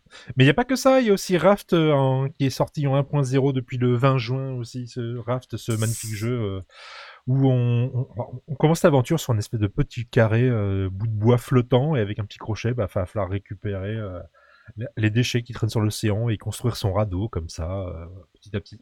À- À faire absolument à deux joueurs parce que c'est absolument formidable. Et le jeu justement de Red Beat Interactive, Beat B-E-E-T, hein. on est d'accord? Red Beat Interactive, merci Bit. est sorti d'Early Access euh, en juin. Là, là, là. Sorti en 1.0 enfin, et ça permet d'accéder à la dernière partie de l'histoire. J'attends que mon binôme euh, soit de nouveau disponible pour qu'on puisse terminer ce jeu. où J'ai déjà une soixantaine d'heures dessus. C'est c'est cool, c'est chill, c'est tranquille. On construit des, un, une espèce de petit radeau qui commence avec trois bouts, trois, bouts de bois et ça termine par le Titanic avec quatre moteurs, avec euh, euh, de quoi faire pousser des, des arbres, avec une machine à laver, avec des salles de bain, des. C'est, débile. Une machine à laver qui fait pousser des arbres et des salles de bain? Tu verras. C'est compliqué, mais tu verras. Bah, le- mais ce jeu-là, c'est, vraiment, c'est trop bien. Pour le coup, j'ai joué à Raft. J'aime vraiment bien le principe au- aussi. Mais euh, je trouve que ça manque un peu trop de, euh, de tutoriel. Je trouve que il le jeu ne t'explique pas assez certaines choses et que c'est un jeu à wiki. Ah, pas tant que ça. J'ai pas eu, pas eu, pas eu cette impression-là. C'est vrai que pour les crafts, au début, il faut comprendre qu'il, faut le mettre sur la table et puis analyser un, un, un des objets pour pouvoir commencer à le débloquer. Puis sinon après, bah, tu construis, tu, tu découvres, quoi. Tu, Oui. tu découvres ce que ça fait. Un peu comme un, un Subnautica. les, euh, Ouais. À l'époque, c'était Bah, peut-être C'est pas aussi pire que Ark euh, qui avait été gratuit euh, il y a quelques temps. Euh, pas trop testé, Arc. Pas testé. Bah, euh, c'est ça, mais avec des dinosaures sur une île. Vraiment d'accord. Mais là, il y a le côté Mais plus pareil, marin. le tuto, tu oublies. Hein. Il y a le côté plus marin, vraiment à faire à deux joueurs. C'est vraiment beaucoup plus rigolo à deux joueurs. Ouais, moi j'avais joué avec, euh, avec deux copains. C'était pas mal. En effet, c'était pas mal. Je suis d'accord aussi. Alors, euh, à qui la prochaine? Oh, super Pas le, le, Z- le, Z- le ZEV. Oh non, c'est qui qui l'a fait celle-là? Ah, c'est moi. Bon, c'est bah, moi. vas-y, Ce, Big. ce sera, ce sera plus nuancé que si c'était Buda. Euh... Enculé Voilà, Voilà, c'est tout. il a résumé la news. Non, en gros, le Z-Event a été annoncé du 9 au 11 septembre euh, prochain. Euh, Alors, en fait, le truc, c'est qu'au moment où j'ai écrit la news, il y avait un truc, ensuite il y a eu d'autres trucs, donc on va refaire l'histoire. Je vais refaire l'histoire. En gros, le Z-Event avait été annoncé avec une association qui s'appelle Good Planet, euh, qui est en gros, comment dire, c'est ce qu'on appelle une- globalement une association de greenwashing de- d'entreprises comme Total, euh, lancée par Yann, Art- Yann Arthus Bertrand, qui euh, dit que oui, mais le Qatar, la Coupe du Monde au Qatar et les avions pour y aller, il n'y a pas de problème. Oui, et- d'ailleurs, il est revenu sur ce qu'il a dit pour le Qatar. Ouais, mais bref, ça reste un, ça reste un riche. Ah oui. Et euh, et il y avait plein d'autres problèmes liés à cette association aussi. Il y a eu des, des analyses financières de l'association. En fait, tu regardes les associations qui ont récolté les derniers dons du Z-Event, c'est des, le, le Z-Event, c'était rarement plus de 5% de leur budget annuel, ou un truc comme ça. Là, c'était 250% de leur budget annuel. En gros, si le Z-Event, si le Z-Event euh, levait 5 millions, c'était genre x5 par rapport à ce qu'ils avaient en un an d'habitude. Euh, donc, en gros, ça veut dire refaire, restructurer, euh, et que- enfin que l'association n'était pas faite pour recevoir les dons, quoi. Et en plus, le problème, c'est que c'était une asso liée à l'écologie, mais que c'est une association liée à l'écologie qui promeut la biodynamie, les NFT et ce genre de conneries. Euh, donc, ça fait un énorme bordel. Je vous mettrai dans la description un PowerPoint que les gens ont fait. Vraiment, tu sais, en deux jours, les gens ont fait un PowerPoint de 35 diapos qui explique quels sont les problèmes. Et Zerator était en mode Oui, ben on ne savait pas qu'ils avaient des problèmes. Bref. euh, Mec, tu fais une recherche Google, déjà tu le vois qu'il y a des problèmes, ça faut arrêter. Ouais, c'est ça. Bref, c'était un, un énorme sbull. Euh, du coup, t'as Zerator qui a dit Bah écoute, on va leur poser des questions. euh, Posez-moi des questions et, euh, et j'irai leur poser. Et t'as Good Planet qui a fait Ah, on se retire. Donc je pense qu'ils ont senti la sauce arriver dans leur cul. Du coup, au final, c'est ils ont fait voter les gens et c'est cinq associations qui se répartiront les gains. Les associations, c'est Sea Shepherd France, WWF et euh, trois autres. ah non, la, la Ligue de protection des animaux et deux autres dont j'ai oublié les noms. Euh, aussi. Ouais, un truc comme. Et enfin, vo- cinq assos qui sont intér- assez intéressantes. Vous aurez les liens dans la description comme d'habitude. Mais euh, ça reste euh, très cool. Enfin, je trouve que c'est comme. Enfin, non, ça reste pas très cool. Non, pardon, j'ai dit de la merde. Non, pardon, non, c'est pas cool. En fait, le truc, c'est que le problème, c'est que aucune des associations n'est tout à fait clean, à part peut-être la LPO. La Ligue des protections des oiseaux, je crois qu'ils ont à peu près rien au cul, mais si Shepherd France a des emmerdes, le WWF a fait des NFT. Euh, donc voilà, c'est- moins pire qu'avant, mais ça reste quand même pas parfait. Et, euh, et tu regardes qu'il y a quand même une partie des gens qui sont pas allés aux Z-Event parce qu'ils n'étaient pas d'accord avec les associations, entre autres. Euh, je pense, j'ai pas de nom, il y a Robert Déter, je crois qu'il était pas cette année, mais qui a dit que c'était une erreur de planning, mais je pense qu'il y a aussi une erreur de. Non, mais voilà, il y a beaucoup de streamers en fait qui ont dit euh, qu'ils iraient pas à cause des assos choisis. Et justement, pas mal de gens n'ont pas compris ça et ont accusé Zera de racisme parce que le hasard a fait que c'était des personnes qui ne sont pas blanches comme des culs. Voilà. Ouais, c'est c'est les gens qui ont un... Bizarrement, les gens qui sont pas blancs et qui sont un peu plus racisés ont un minimum de conscience. C'est étrange. Mais euh, non, non, bref, en- enfin, encore une fois, voilà. euh, le Z-Event, ça reste une très bonne chose pour plein de points, même si ça sert de, euh, de ravalement de façade à des, euh, à des sacs à merde. euh, euh, Qui a dit Sardoche? euh, Putain, j'allais pas le dire, mais j'allais dire aussi des gens à Malte, ou ce genre de choses, hein, qui disent Ouais, on va soutenir et élever des dons pour une asso alors qu'ils payent pas leurs infos en France. Wouhou, on va filer 15 000 balles, comme ça c'est défiscalisé. Wouhou Voilà, c'est voilà, ce genre de connard. Euh, mais du coup, comme d'habitude, le Z-Event a plein de problèmes, mais, mais ça ne sert à rien de gueuler et appeler au boycott sur euh, Twitter. Euh, si vous n'êtes pas d'accord avec le truc, ne donnez pas d'argent. Et il y a un truc très simple qui s'appelle euh, donner à l'association de votre choix.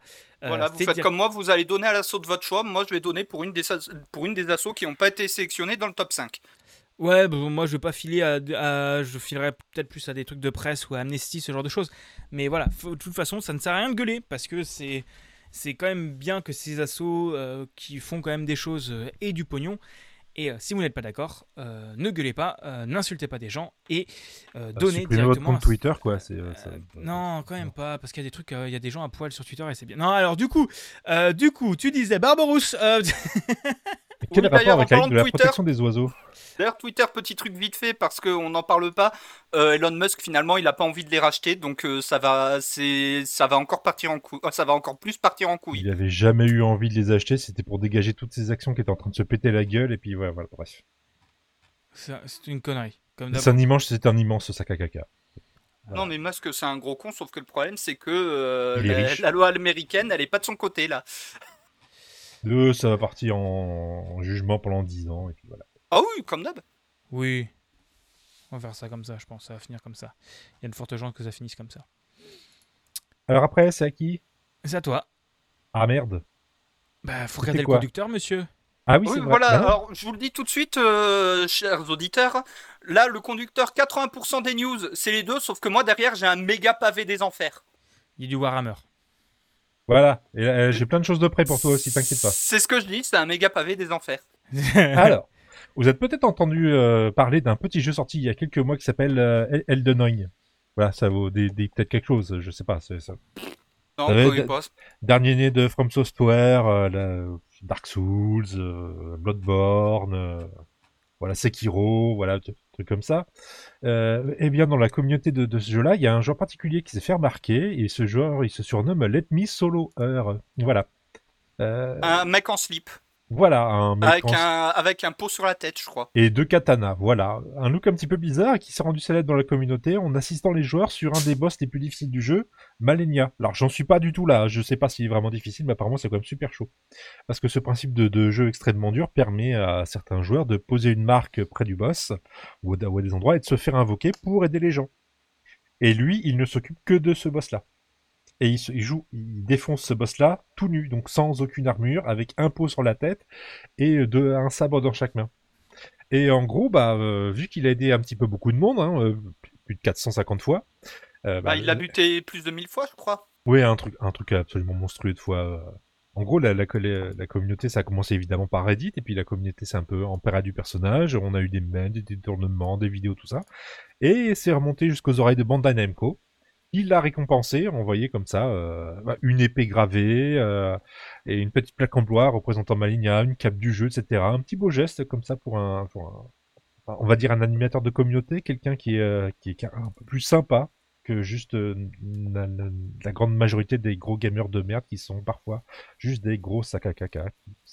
on- n'est pas que des, que des gros cons chez les gamers, hein. Ju- juste comme ça. Et pour le fun, je vous ai aussi mis là, son, son interview chez IGN. Présente un petit peu son parcours, en gros, euh, sa, sa philosophie du truc. Et ça, ça j'aime bien. Voilà. Mais, il- mais il ne s'occupe que de Malenia, je suis désolé. Si vous voulez vous battre le premier mob venu, ben, vous, il sera pas là, quoi. C'est- dommage.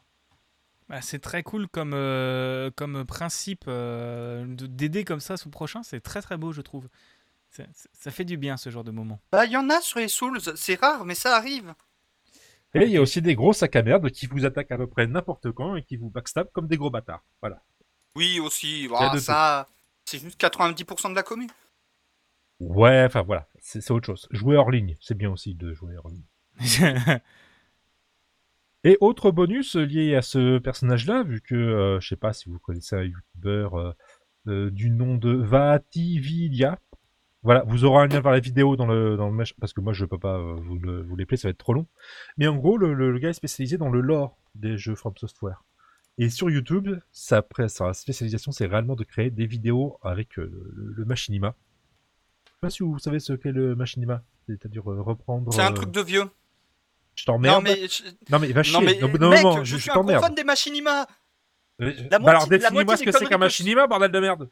Les machinima sont des vidéos détournées faites à partir d'images de gameplay d'un jeu. L'un des jeux les deux des jeux les plus connus pour la réalisation de machinima étant Garry's Mod, qui est un mode de Half-Life 2, et la série des Halo, qui a un mode dédié pour euh, préparer des machinima. Voilà. Et le mec est une grosse brutasse, son truc, c'est de raconter le lore des jeux From Software avec du machinima, avec du montage, avec les. Et bah, je vous ai mis euh, sa, version de la création du personnage de Let Me Solo, euh, Solo qui s'appelle The Warrior Within. C'est doublé, c'est ultra bien monté, c'est ultra quali, ça prend 28 minutes, c'est juste un truc de ouf. Voilà. Et comme ça, vous pouvez faire le lore de tous les jeux From, Sos- From- From Software. C'est trop bien. Voilà, c'est ça, ça y est, j'ai tout. Le, le groupe AV à qui, après, c'est à qui? Ah. Gaston. c'est du bleu, c'est à moi. Ah merde. Alors, bon, vous savez, fut une époque, j'étais Nintendo sexuel. J'étais un énorme fan de Nintendo. Euh, ces dernières années, je l'ai été de moins en moins parce que je me suis rendu compte de plus en plus que Nintendo sont des fils de pute et que, euh, même Sony sont mieux sur euh, plein de points. Mais là, Nintendo a fait un truc très bien. En gros, le Japon a continué à ne pas légiférer en faveur du mariage homosexuel et en plus à le déclarer anticonstitutionnel. Donc c'est illégal hein, là-bas. Eh bien, chez Nintendo, via leur responsabilité sociétale des entreprises, je ne sais pas trop ce que c'est, mais je pense que c'est genre un CSE ou un truc comme ça, euh, ils ont fait un certain nombre d'avantages pour les couples hétéros. Et aussi que les, ils ont aussi déclaré que les couples homosexuels avaient les mêmes avantages et que les mariages dits de fait entre guillemets euh, de personnes de même sexe auraient exactement les mêmes avantages que les autres. Euh, comme ouverture, on peut aussi parler de la fin de l'avortement aux USA. Donc ça c'est horrible, c'est pas une ouverture, hein. mais, euh, mais on peut voir aussi des entreprises comme Ubisoft, Google, Apple qui payent les voyages de de des personnes qui seraient enceintes au sein de leur entreprise et qui auraient besoin de se faire avorter et qui payent leur voyage pour qu'ils aillent se faire avorter dans un autre euh, État. Euh, puisque rappelons déjà que le Texas euh, ou ce genre d'État maintenant c'est illégal d'avorter. Euh, C'est fascinant, c'est que ça a été quasi instant. Ah ouais, non, vraiment, c'est la Cour suprême l'a fait sauter. euh, deux jours plus tard, c'était illégal. Vraiment, euh, ça fait deux semaines, t'as genre la moitié des États où t'as plus le droit d'avorter. C'est incroyable. Euh, et il y a eu plein de choses, genre des. des parce que si tu incites à l'avortement aussi, tu peux te faire condamner. Euh, globalement, mais t'as eu des gens, sur, moi j'ai vu sur ça sur TikTok, beaucoup des gens qui disent j'ai une place pour faire du camping chez moi, en gros. C'est le Oui. mot code de voilà, il y a- moi j'ai déjà fait du camping trois ou quatre fois, si j'en avais pas fait, machin, etc. Euh, si vous avez besoin de faire du camping, n'hésitez pas à venir chez moi. Et je trouve ça, euh, encore une fois, et en plus, c'est ce qui est magistral, et ce qui est très, très beau, c'est que le lendemain, tous les connards, qui, enfin les cinq juges de la Cour suprême qui ont voté euh, contre, pour la fin de l'avortement, euh, t'inquiète pas qu'après en ligne, t'avais leur numéro de CB, leur numéro de carte bleue, où ils habitaient, leur maison se sont fait éclater la gueule. En gros, ils ont, dox- ils ont, ils ont enculé la mauvaise génération. hein. T'inquiète pas que t'as tous les que t'as que t'as tous les jeunes qui savent encore faire des manifs. Et je Euh, crois que j'avais vu un, c'est un des, un des, un des grands journaux euh, aux États-Unis qui avait lancé un appel. Jamais vous étiez en relation avec tel ou tel sénateur qui a voté machin et que vous êtes fait avorter, contactez-nous, hein Voilà. Comme ça, on, on pourra publier votre témoignage anonyme. À ça, on pourra commencer à enquêter. Parce qu'apparemment, ils sont tous contre l'avortement, sauf quand ça les arrange. Donc, euh, Ah oui, bah bien évidemment, hein, bien évidemment. euh, non, mais euh, mais euh, je suis pro-vie. Il faut sauver le, les, il faut sauver tout le monde et euh, et, n'avortez pas, ça, c'est tuer des gens. Mais du coup, les migrants. Bah, vous savez à quoi ça me fait penser? La sauce dans laquelle certains de nos ministres euh, et députés sont actuellement parce qu'ils étaient ouvertement euh, mm, anti-mariage pour tous euh, il y a 10 ans. Et aujourd'hui, ils sont en mode Ouais, regardez, on est cool Non, vos gueules Non, mais de toute façon, c'est toujours comme ça. Et les États-Unis, c'est euh, c'est encore une fois des. euh, Bah, c'est la France, Des- mais le stade au-dessus. Ouais, ouais, ouais, c'est ça. C'est Darmanin avec euh, des. Bref, c'est un bordel. bientôt chez nous. Darmanin, Abad. euh, C'est, les, les États-Unis, c'est un enfer et euh, en ce moment, ils ont vraiment reculé de 20 ans, enfin même de 50 ans. C'est incroyable que ça, ça recule en- encore à ce point. Euh, Alors, Gamowski, pour une fois, je parlais pas de Roselyne. Il me semble qu'elle avait rien dit par rapport au mariage pour tous. Non, non, mais voilà, en France, euh, là, euh, on va pas en parler non plus parce qu'on n'a pas le temps, mais allez vous renseigner sur les Uber, les Uber Files Ah Euh, drôle ça. sortis par le, par le, le Consortium international du journalisme d'investigation, euh, où en gros on a appris que, euh, que pendant qu'il était ministre du, de l'économie, euh, Macron suçait Uber et faisait tout pour qu'il passe. hein. Pareil avec Google Oui, et bah, Amazon. je crois que, bah, je crois qu'il y a d'ailleurs le Conseil constitutionnel euh, qui est en train de jeter un œil à tout ça. hein. Ah oui, non, non, mais clairement, mais dans un autre pays, il aurait déjà démissionné depuis à peu près 10 ans, mais là, non, non, t'inquiète, ça passe. Et il dit ça oui, me non, mais on- en même temps, on parle, de, on parle de- des politiciens français. Non, non, Il y a mais le- qui qui est pas corrompu? À part non, non, mais vraiment, il est en mode ça me touche une couille sans faire bouger l'autre. Bah, moi, j'ai trouvé euh, du travail pour les jeunes sans emploi. Non, t'as pas Oui, trouvé du oui, travail. Oui, alors as faudrait juste revoir la un emploi définition de travail. Hein. C'est voilà. Parce C'est- que les gars, ils ont ça. pas de protection sociale ou rien. C'est juste des auto-entrepreneurs. euh, même quand t'as les. dé- Mais C'est du salariat déguisé. c'est du salariat déguisé. Allez voir le site de France Info. On a appris entre autres que Uber avait un kill switch qui coupait les ordis quand t'avais la répression des fraudes qui viennent descendre chez eux. Euh, bref, un énorme bordel. Et euh, n'hésitez pas à vous renseigner là-dessus, c'est très important. On va parler, je vais continuer mon, tunnel hein, euh, vite fait euh, en parlant d'un truc beaucoup moins bien. euh, Game Cult, donc techniquement le groupe auquel il appartient, qui est le groupe Unify, a été revendu. Il appartenait au groupe TF1 qui l'a revendu littéralement le lendemain après avoir fait déplacer l'intégralité des rédactions euh, dans un bâtiment TF1. Il les a littéralement revendus le lendemain à un groupe qui s'appelle euh, Reworld Media. Euh, donc c'est le même groupe qui avait entre autres racheté Science et Vie il y a quelques années en commençant en niquant totalement la réputation qu'avait ce magazine en faisant du contenu publi rédactionnel pour des trucs à la con dedans. Donc ça a complètement ruiné la réputation de Science et Vie. Et ce qui avait amené la création du magazine Epsilon, qui est Science et Vie par l'équipe de Science et Vie, mais sans des connards, sans les connards de Reworld. Et, euh, et ça n'augure pas grand chose de bon, on va dire ça comme ça. Euh, vous aurez tous les liens dans la description, dont un lien vers un article d'arrêt sur image qui est, qui est sorti en 2019 qui racontait toute la merde que faisait cette boîte. En gros, ça dégage les journalistes pour prendre des pigistes à la con. Euh, c'est plus des rédacteurs en chef, mais des directeurs de contenu ou de campagne. Bref, c'est vraiment faire du pognon à, à tout va. En gros, Euh, tu prends un élément, tu le vides de sa substance, tu mets des marionnettes à la place qui sont là pour faire du contenu, on fait bouger un petit peu comme on veut en étant euh, putaclic, euh, public rédactionnel, tout ce qu'on veut, et jusqu'à ce que la marque se pète la gueule. On appelle ça jeuxvideo.com, les mecs. Non, même jeuxvideo.com aura une meilleure réputation que Gamecult à la fin. Je préférerais aller lire un test sur JVC que sur Gamecult si vraiment Reworld le transforme de, de fond en comble. Oh merde. C'est ouais, c'est pire à ce point. C'est vraiment. Oh, merde. euh, c'est ouais. Déjà que jeuxvideo.com, depuis le rachat par Webedia, c'est devenu une belle fausse à merde. Ouais, non, non, mais là, ça va être, c'est vraiment un enfer. Ça fait appel à des malgaches pour sous-traiter les trucs où ils les payent à 10 euros à l'article. Lisez l'article derrière sur l'image, il, il est tellement. euh, voilà. Ouais, c'est ça, le sang. Et tu regardes la nouvelle émission de GK Live, euh, ce ma- enfin de Gamecult qui est sortie ce matin. C'est très drôle. Tu vois qu'ils sont tous morts de sel parce que c'est vraiment, tu sais, euh, bah, Pouillot, le rédacteur en chef, il part en vacances. Euh, après Il revient de vacances, Il, il revient, il apprend qu'en fait, il a été revendu. Parce que YOLO. il a Euh, pété un câble. Ouais, il a, il a pété un, un- il a bon, il a bien pété un câble et, euh, et heureusement que Pipo, Gotos et, euh, et euh, Nodus se sont barrés parce que euh, ça aurait été la grosse merde.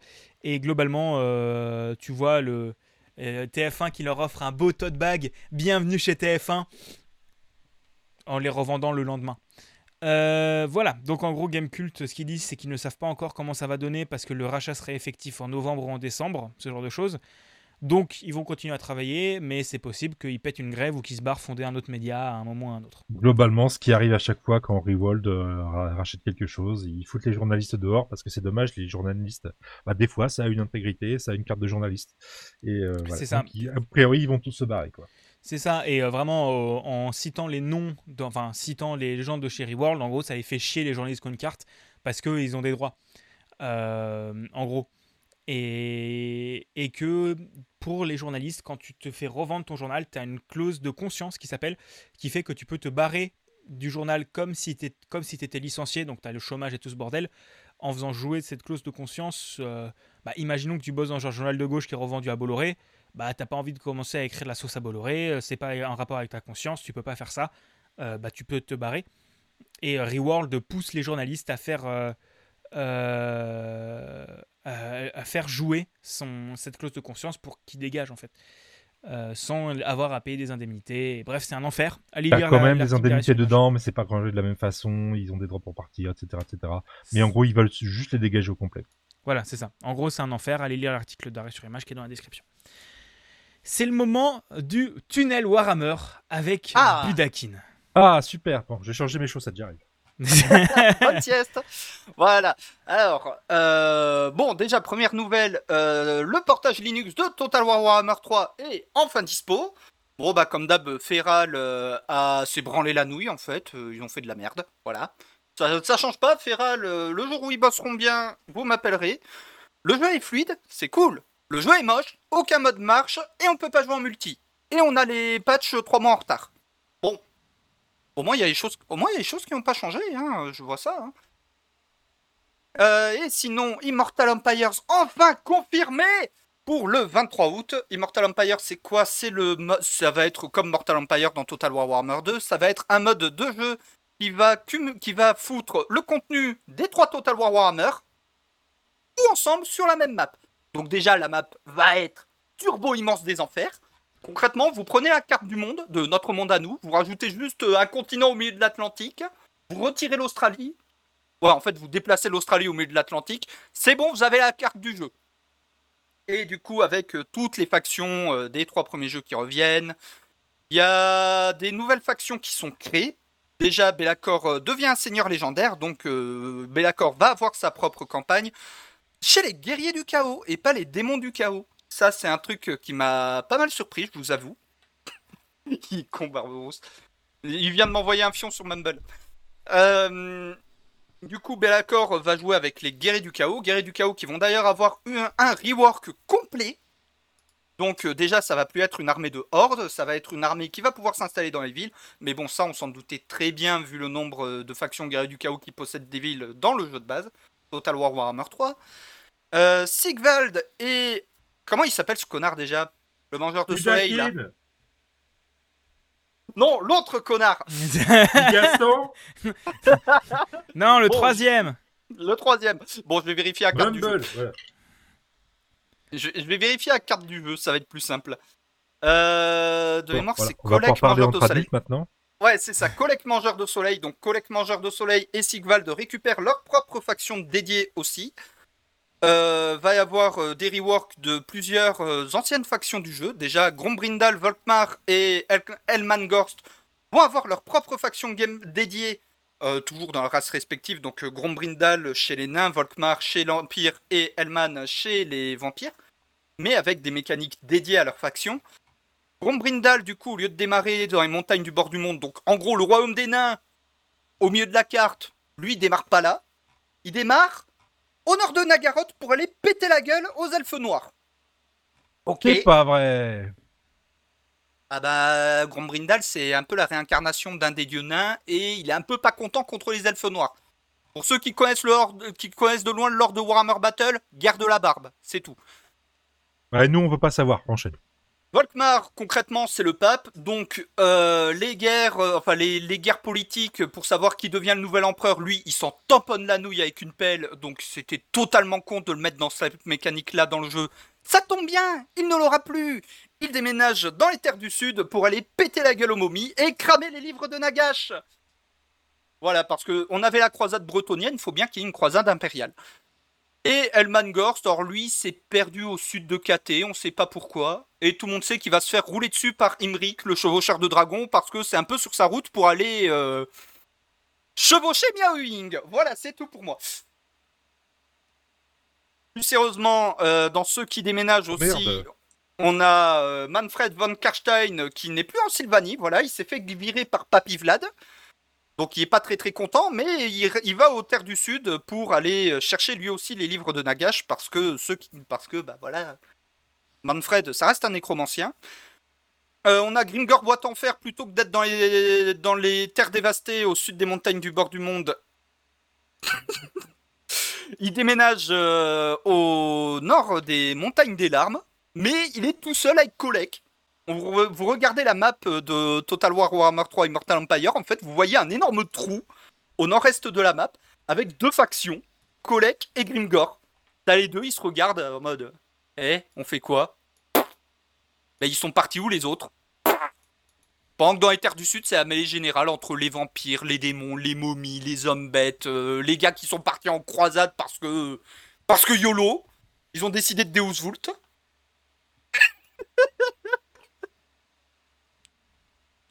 Mais quelle bande de sacs. Oxyot, le- qui a déménagé au pôle sud, euh, enfin, il y en a plein qui ont déménagé, tu te dis, mais pourquoi? Enfin, il y a, autant certains, je comprends la raison du déménagement, autant il y en a d'autres, euh, genre Boris Ursus qui déménage au pôle nord pour aller péter la gueule au prince démon, c'est logique! Sachant que le prince démon, un des noms générés aléatoirement, c'est Usul. Est-ce que ça veut dire que Usul va se faire buter par d'autres communistes? Voilà. J'essaie de comprendre, hein. tu vois, je mets le meilleur de moi-même pour comprendre. hein. J'essaye de te suivre, Buda. Mais euh, là, j'ai juste entendu Ulule qui va aller, qui va aller niquer la droite. C'est à peu près tout ce que j'ai compris. C'est. Ah euh, non, justement, c'est Usul qui se fait niquer par la gauche, là. Oh merde, putain, putain, la balle contre son camp, merde. Voilà.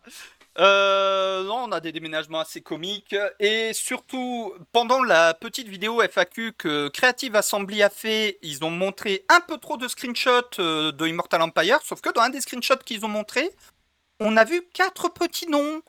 La Gore Queen, les... euh, Putain, ça y est, j'ai oublié les, autres noms. Enfin bref, c'est un vieux leak dégueulasse premier DLC de Total War Warhammer- Warhammer 3 qui confirme donc que ça va être 4 seigneurs du chaos universel. Euh, et j'ai reçu un mail avec un petit teasing euh, par Creative Assembly euh, sur oui, un des premiers revient. Voilà, un des premiers, sachant que c'est sur un fond rose, bon bah ça va être le premier prince des mondes de Slanesh, Azazel. La Queen, c'est Valkia, la femme de Korn. Oui, oui, la femme d'un dieu, me posez pas de questions. Alors, on n'allait pas le faire, t'inquiète pas. Et du coup, bah, les deux autres, ça va logiquement être un seigneur pour euh, et un seigneur pour Tsench. Le seigneur pour Tsench, quitte à en prendre un qui est emblématique, ça va être le Cursling. En gros, c'est un sorcier et un guerrier qui sont frères jumeaux. T'as le sorcier, il a pris le guerrier, il a fusionné son corps avec lui, il fait maintenant, toi, t'es ma marionnette et tu vas utiliser tes muscles pour me protéger, moi, connard. Et côté Nurgle, j'hésite entre un, seigneur un des seigneurs pestiférés qui ont comploté pendant euh, les End Times, dont j'ai totalement oublié le nom, et euh, les frères Glott, qui sont des vraies saloperies, mais les frères Glott, à mon avis, ils arriveront plus tard. Et, et là, je sens le blanc en mode, il a dit plein de noms, on sait pas qui c'est. En gros, un démon à grosse bite, une démone très très très colère, un mec euh, qui a pris son frère, l'a lobotomisé et contrôle son corps, et euh, potentiellement trois frères qui font un concours de celui qui balance le plus gros cancer du sida du monde. Ouais. On est d'accord que ça intéresse que lui. Hein, euh, Ben, euh, moi, je- ouais, comme dit, j'ai arrêté de comprendre quand il a dit trampoline. Donc bon, à partir de là, euh, je suis désolé. hein. J'ai même pas en- entendu trampoline en fait. euh, Je sais pas comment il fait. C'est spécial. C'est voilà quoi. Pauline. Trampoline, Ah, c'est rigolo, trampoline. Voilà. J'ai essayé, hein. J'ai essayé. J'ai- essayé, mais euh, Ah, compliqué. dernier petit truc. Et là, il n'y a pas besoin de connaître le lore de Warhammer. Dans ce mode, pour la première fois dans un jeu Total War, la Terre sera ronde. Bon, on pourra pas aller euh, sur les extrémités. On pourra. Bon, en vrai, la carte sera plate, mais il y aura des, une mécanique appelée les chemins maritimes qui te permettra de te TP d'un bout à l'autre de la map si tu atteins les limites. Ok. C'est bien. Pratique. c'est pratique. On va dire c'est J'aime pratique. bien. euh, J'adore ton pragmatisme en fait. C'est euh, c'est une bonne réponse à ce qui vient de se passer. Ben non, mais j'essaye, t'as vu, moi, moi je suis moins méchant que toi, je, je m'adoucis avec le temps, j'essaye d'être gentil et d'écouter, hein. je comprends Non, rien, non. mais j'essaie Mais d'être gentil. Je me chauffe pour l'IRL. Je, je- Et- je me chauffe. Et pour répondre au chat, euh, Gamowski qui dit que Warhammer c'est du Stéphane Bern, Warhammer Battle totalement. Euh, et heureusement que j'ai fait simple, c'est ça le pire. Et pour répondre à Valdanel, euh, oui, c'est logique que le Lord Hollow Knight soit plus simple. Le Lord Hollow Knight, il y a quoi Maximum 10 ans de taf? Le Lord de Warhammer Battle, il y en a 30. Presque 40 même. À ce stade-là. euh, Mais Hollow Knight, c'est un bon jeu. Ah, non mais Warhammer aussi, hein. tu peux pas dire ça. Tu peux pas dire que c'est un mauvais type de... un, un mauvais jeu. Ce serait un mauvais jeu, ça ferait pas 40 ans qu'il y a des cons qui s'amusent à peindre des petits soldats euh, en plastique ou en plomb beaucoup trop cher pour ce que c'est, pour aller faire, les faire se foutre sur la gueule sur un champ de bataille. Voilà, c'est un jeu de cons. Et en plus des cons qui peignent des fins. Voilà. Tu as tout, tu, tu as tout bien résumé. Respecte Jambon et Lomo M'en fous. Alors pour la vanne, c'est que je me suis enfin mis à Blood Bowl le, le jeu, la version jeu de figurines et j'ai des sangliers porte-bière que j'ai décidé de nommer Jambon et Lomo. Vous- Il y a tout ça sur mon Insta. On Et mon est d'accord. Il y aura, il y aura pas une, euh, une rubrique spécifique Blood Bowl. Euh, bah en fait je la mets avec Warhammer Blood Bowl vu que c'est dans l'univers de Warhammer. Bon. Alors, c'est à qui Oui, la parce que prochaine dans news? Warhammer, Non, il y a mais du la, la prochaine news. On a dit la prochaine news là. Allez hop. Suivant. Arrêtez de gueuler Calmez-vous tous les deux Pas gentil marre. d'être méchant Fini le tunnel là. Fini. Ah, je vais, je vais, pour l'IRL, je vais acheter un marteau en plastique. Tu sais, le marteau gonflable. Et je vais en filer un à chacun.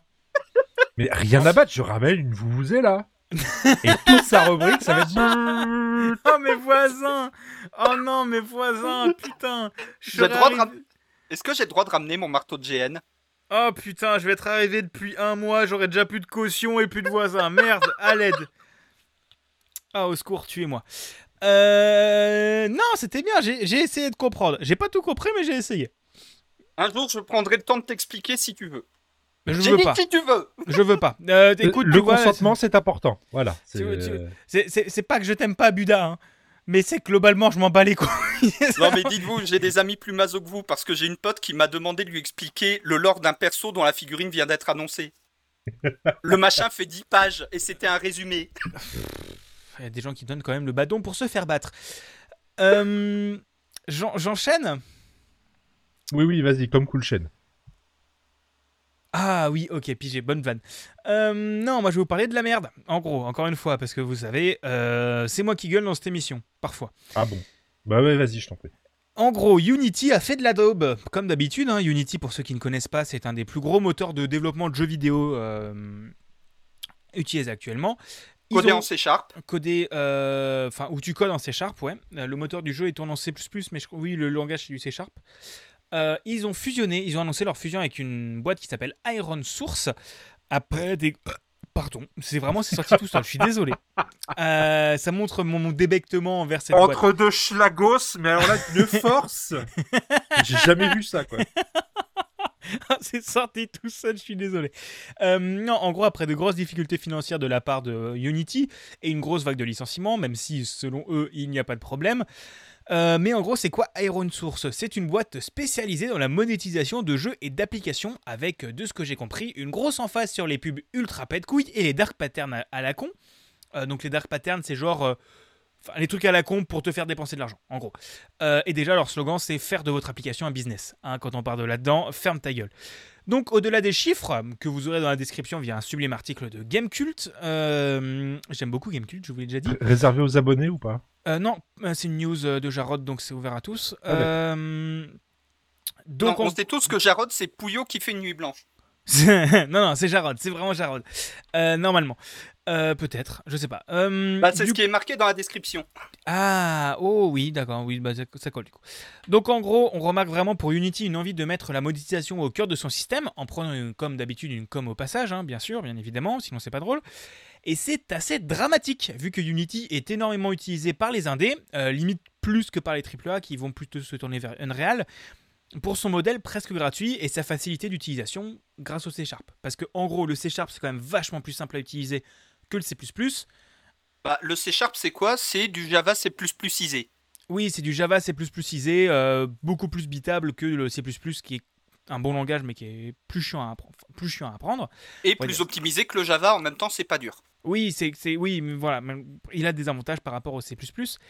Euh, et en gros, le, le, le- le moteur est gratuit jusqu'à 15 000 ou 20 000 euros de rentrée, voire un peu plus euh, dans la Personal Edition.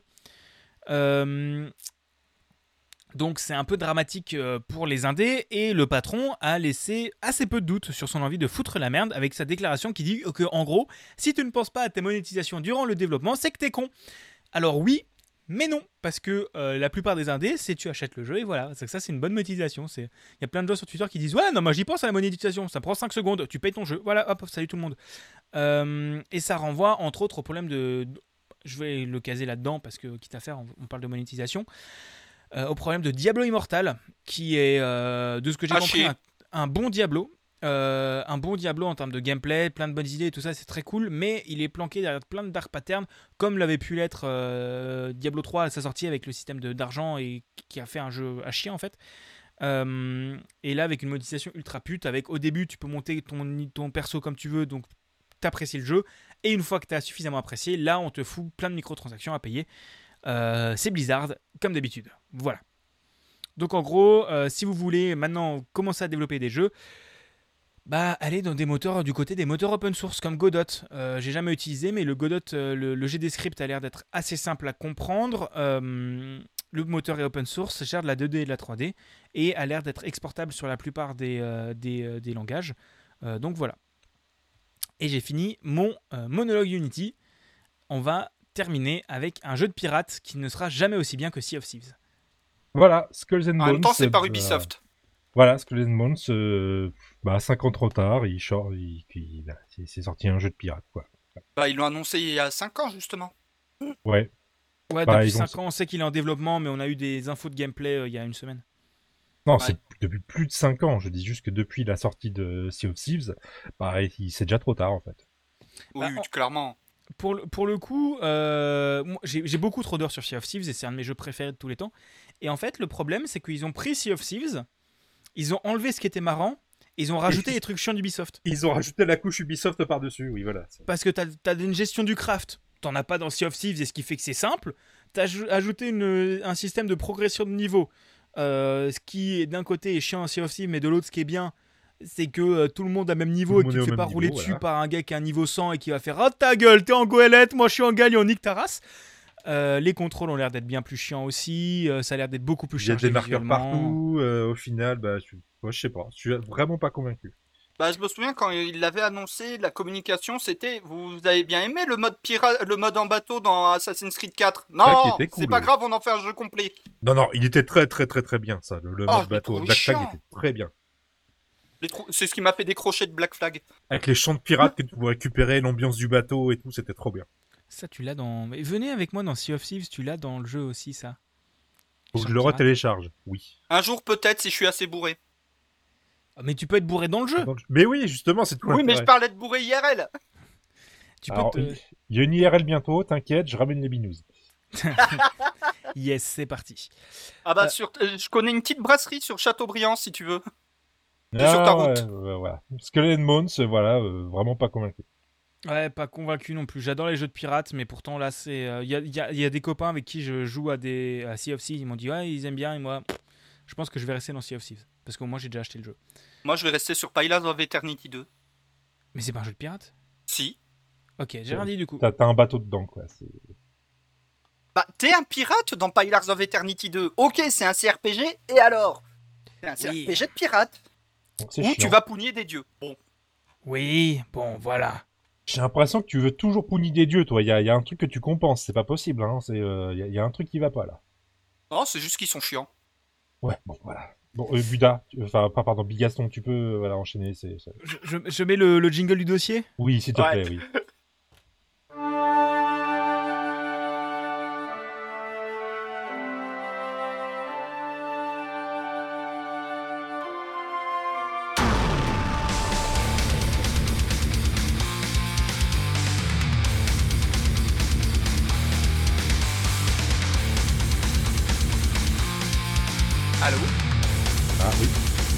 n'entendait plus rien, on a juste du jingle.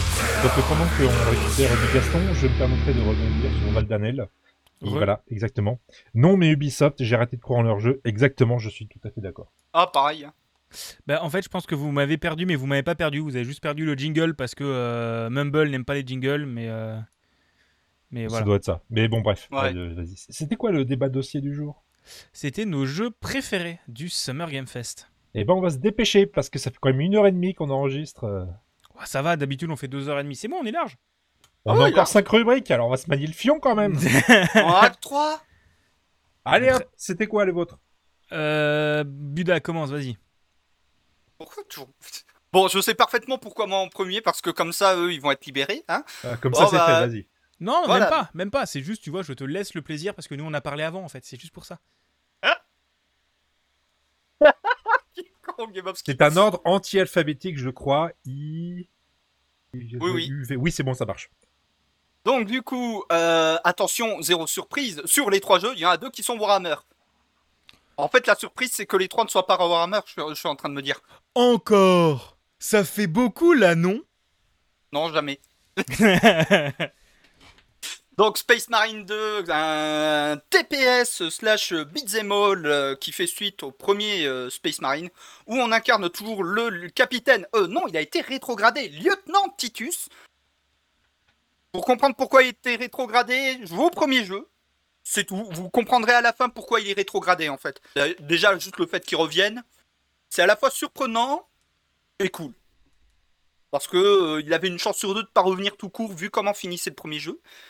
Euh, hum, il est passé Primaris, euh, il y a des gros monstres. Vous- vous voyez les gros insectes de Starship Troopers? Voilà, il y a une planète envahie par ça, vous devez leur péter la gueule en masse. Voilà, c'est aussi simple que ça.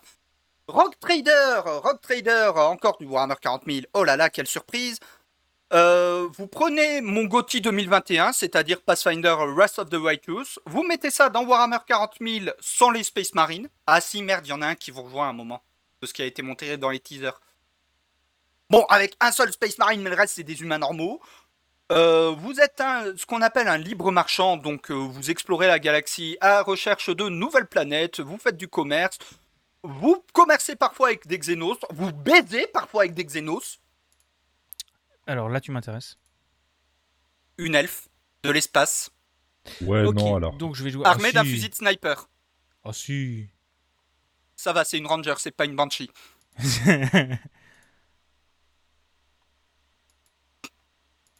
Euh, voilà, vous baisez avec des Xenos aussi. Enfin, bref, vous prenez tout ce que j'ai, mon genre de jeu préféré, c'est-à-dire le CRPG. Vous prenez mon univers préféré, c'est-à-dire Warhammer. Vous mettez les deux ensemble. Bon bah, ça va être mon GOTY 2023. hein. Euh, on a, on avait. Il sortira pas en 2022. D'accord, ok. C'est pour ça. Et puis 2022, on a déjà mon Gotti. Et Oui. enfin, euh, Marvel Midnight Suns, le prochain jeu de Firaxis, qui est un tactical euh, dans l'univers de Marvel, qui reprend l'arc Midnight Suns, des, sorti dans les années 90. Parce que Marvel, on connaît bien le, le côté euh, héros contre vilain. Voilà, Avengers, machin mes couilles. Le côté dans l'espace, voilà, les gar- la galaxie, machin mes couilles. Mais le côté mystique, bah, en dehors de Doctor Strange, euh, et avec Doctor Strange Universe of Madness, euh, il y a pas longtemps, bah, les gens, ils connaissaient pas vraiment. Et euh, le fait qu'on ait enfin un jeu plus dans cette, dans cette vision-là de Marvel, ça fait plaisir. On joue The Hunter ou The Huntress, parce que voilà, c'est un héros créé pour le jeu que vous pouvez entièrement personnaliser, y compris son genre. Enfant de Lilith. Oui, oui, on parle bien de Lilith, la première femme euh, devenue démon, machin mes couilles, euh, qui essaye de buter sa mère. Et pendant ce temps, Lilith va corrompre certaines personnalités emblématiques de l'univers euh, Marvel pour en faire ses quatre cavaliers façon quatre cavaliers de l'Apocalypse. Et de ce qui a été montré, euh, ils disent pas exactement qui est corrompu, mais ça se voit à des kilomètres. Hein, c'est Hulk, Venom, Dent de Sabre et la Sorcière Rouge. Oh là là, quelle surprise La Sorcière Rouge qui se fait posséder par le premier machin venu. C'est étonnant.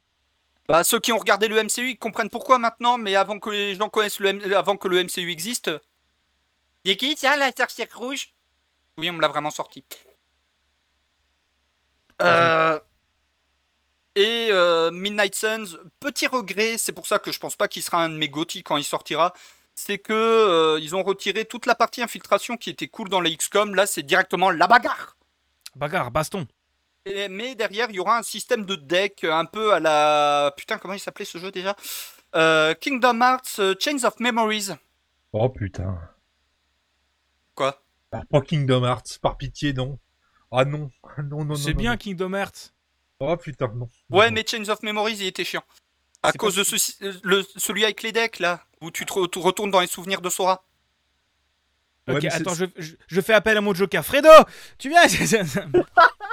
C'est lequel le de Sora? Kingdom C'est le vrai? C'est le double? C'est le sans cœur C'est je sais plus moi. C'est Non, le truc. euh, attends, oui, c'est vrai qu'il a été sans cœur. Le simili, c'était Roxas. Oh puis merde. Allez, su- je suis. Bref Non, mais alors, le lore de Kingdom Hearts, on me l'a expliqué, j'ai pas compris. Euh, Non, faut pas chercher. C'est c'est- non. Il a dit, mais lui, en fait, tu l'as, il est machin, mais c'est aussi le truc. Hein, tu sais, tu vois, le, le même du, dans le cerveau d'Homer, t'as le, le singe qui petit les bras. singe, oui. Mais le, moi. lore de King... mais le lore de Kingdom Hearts, il est facile. Mais c'est le mec qui connaît le lore de Warhammer sur ce bout des doigts. J'allais 30 ans dire qui ça comme ça, c'est c'est le gars qui nous sort le tome de comics de mes couilles de quand on fait kiffer le Watt de Iron Man. Bon, ça m'étonne pas que tu le trouves simple, mais euh, Enfin bref.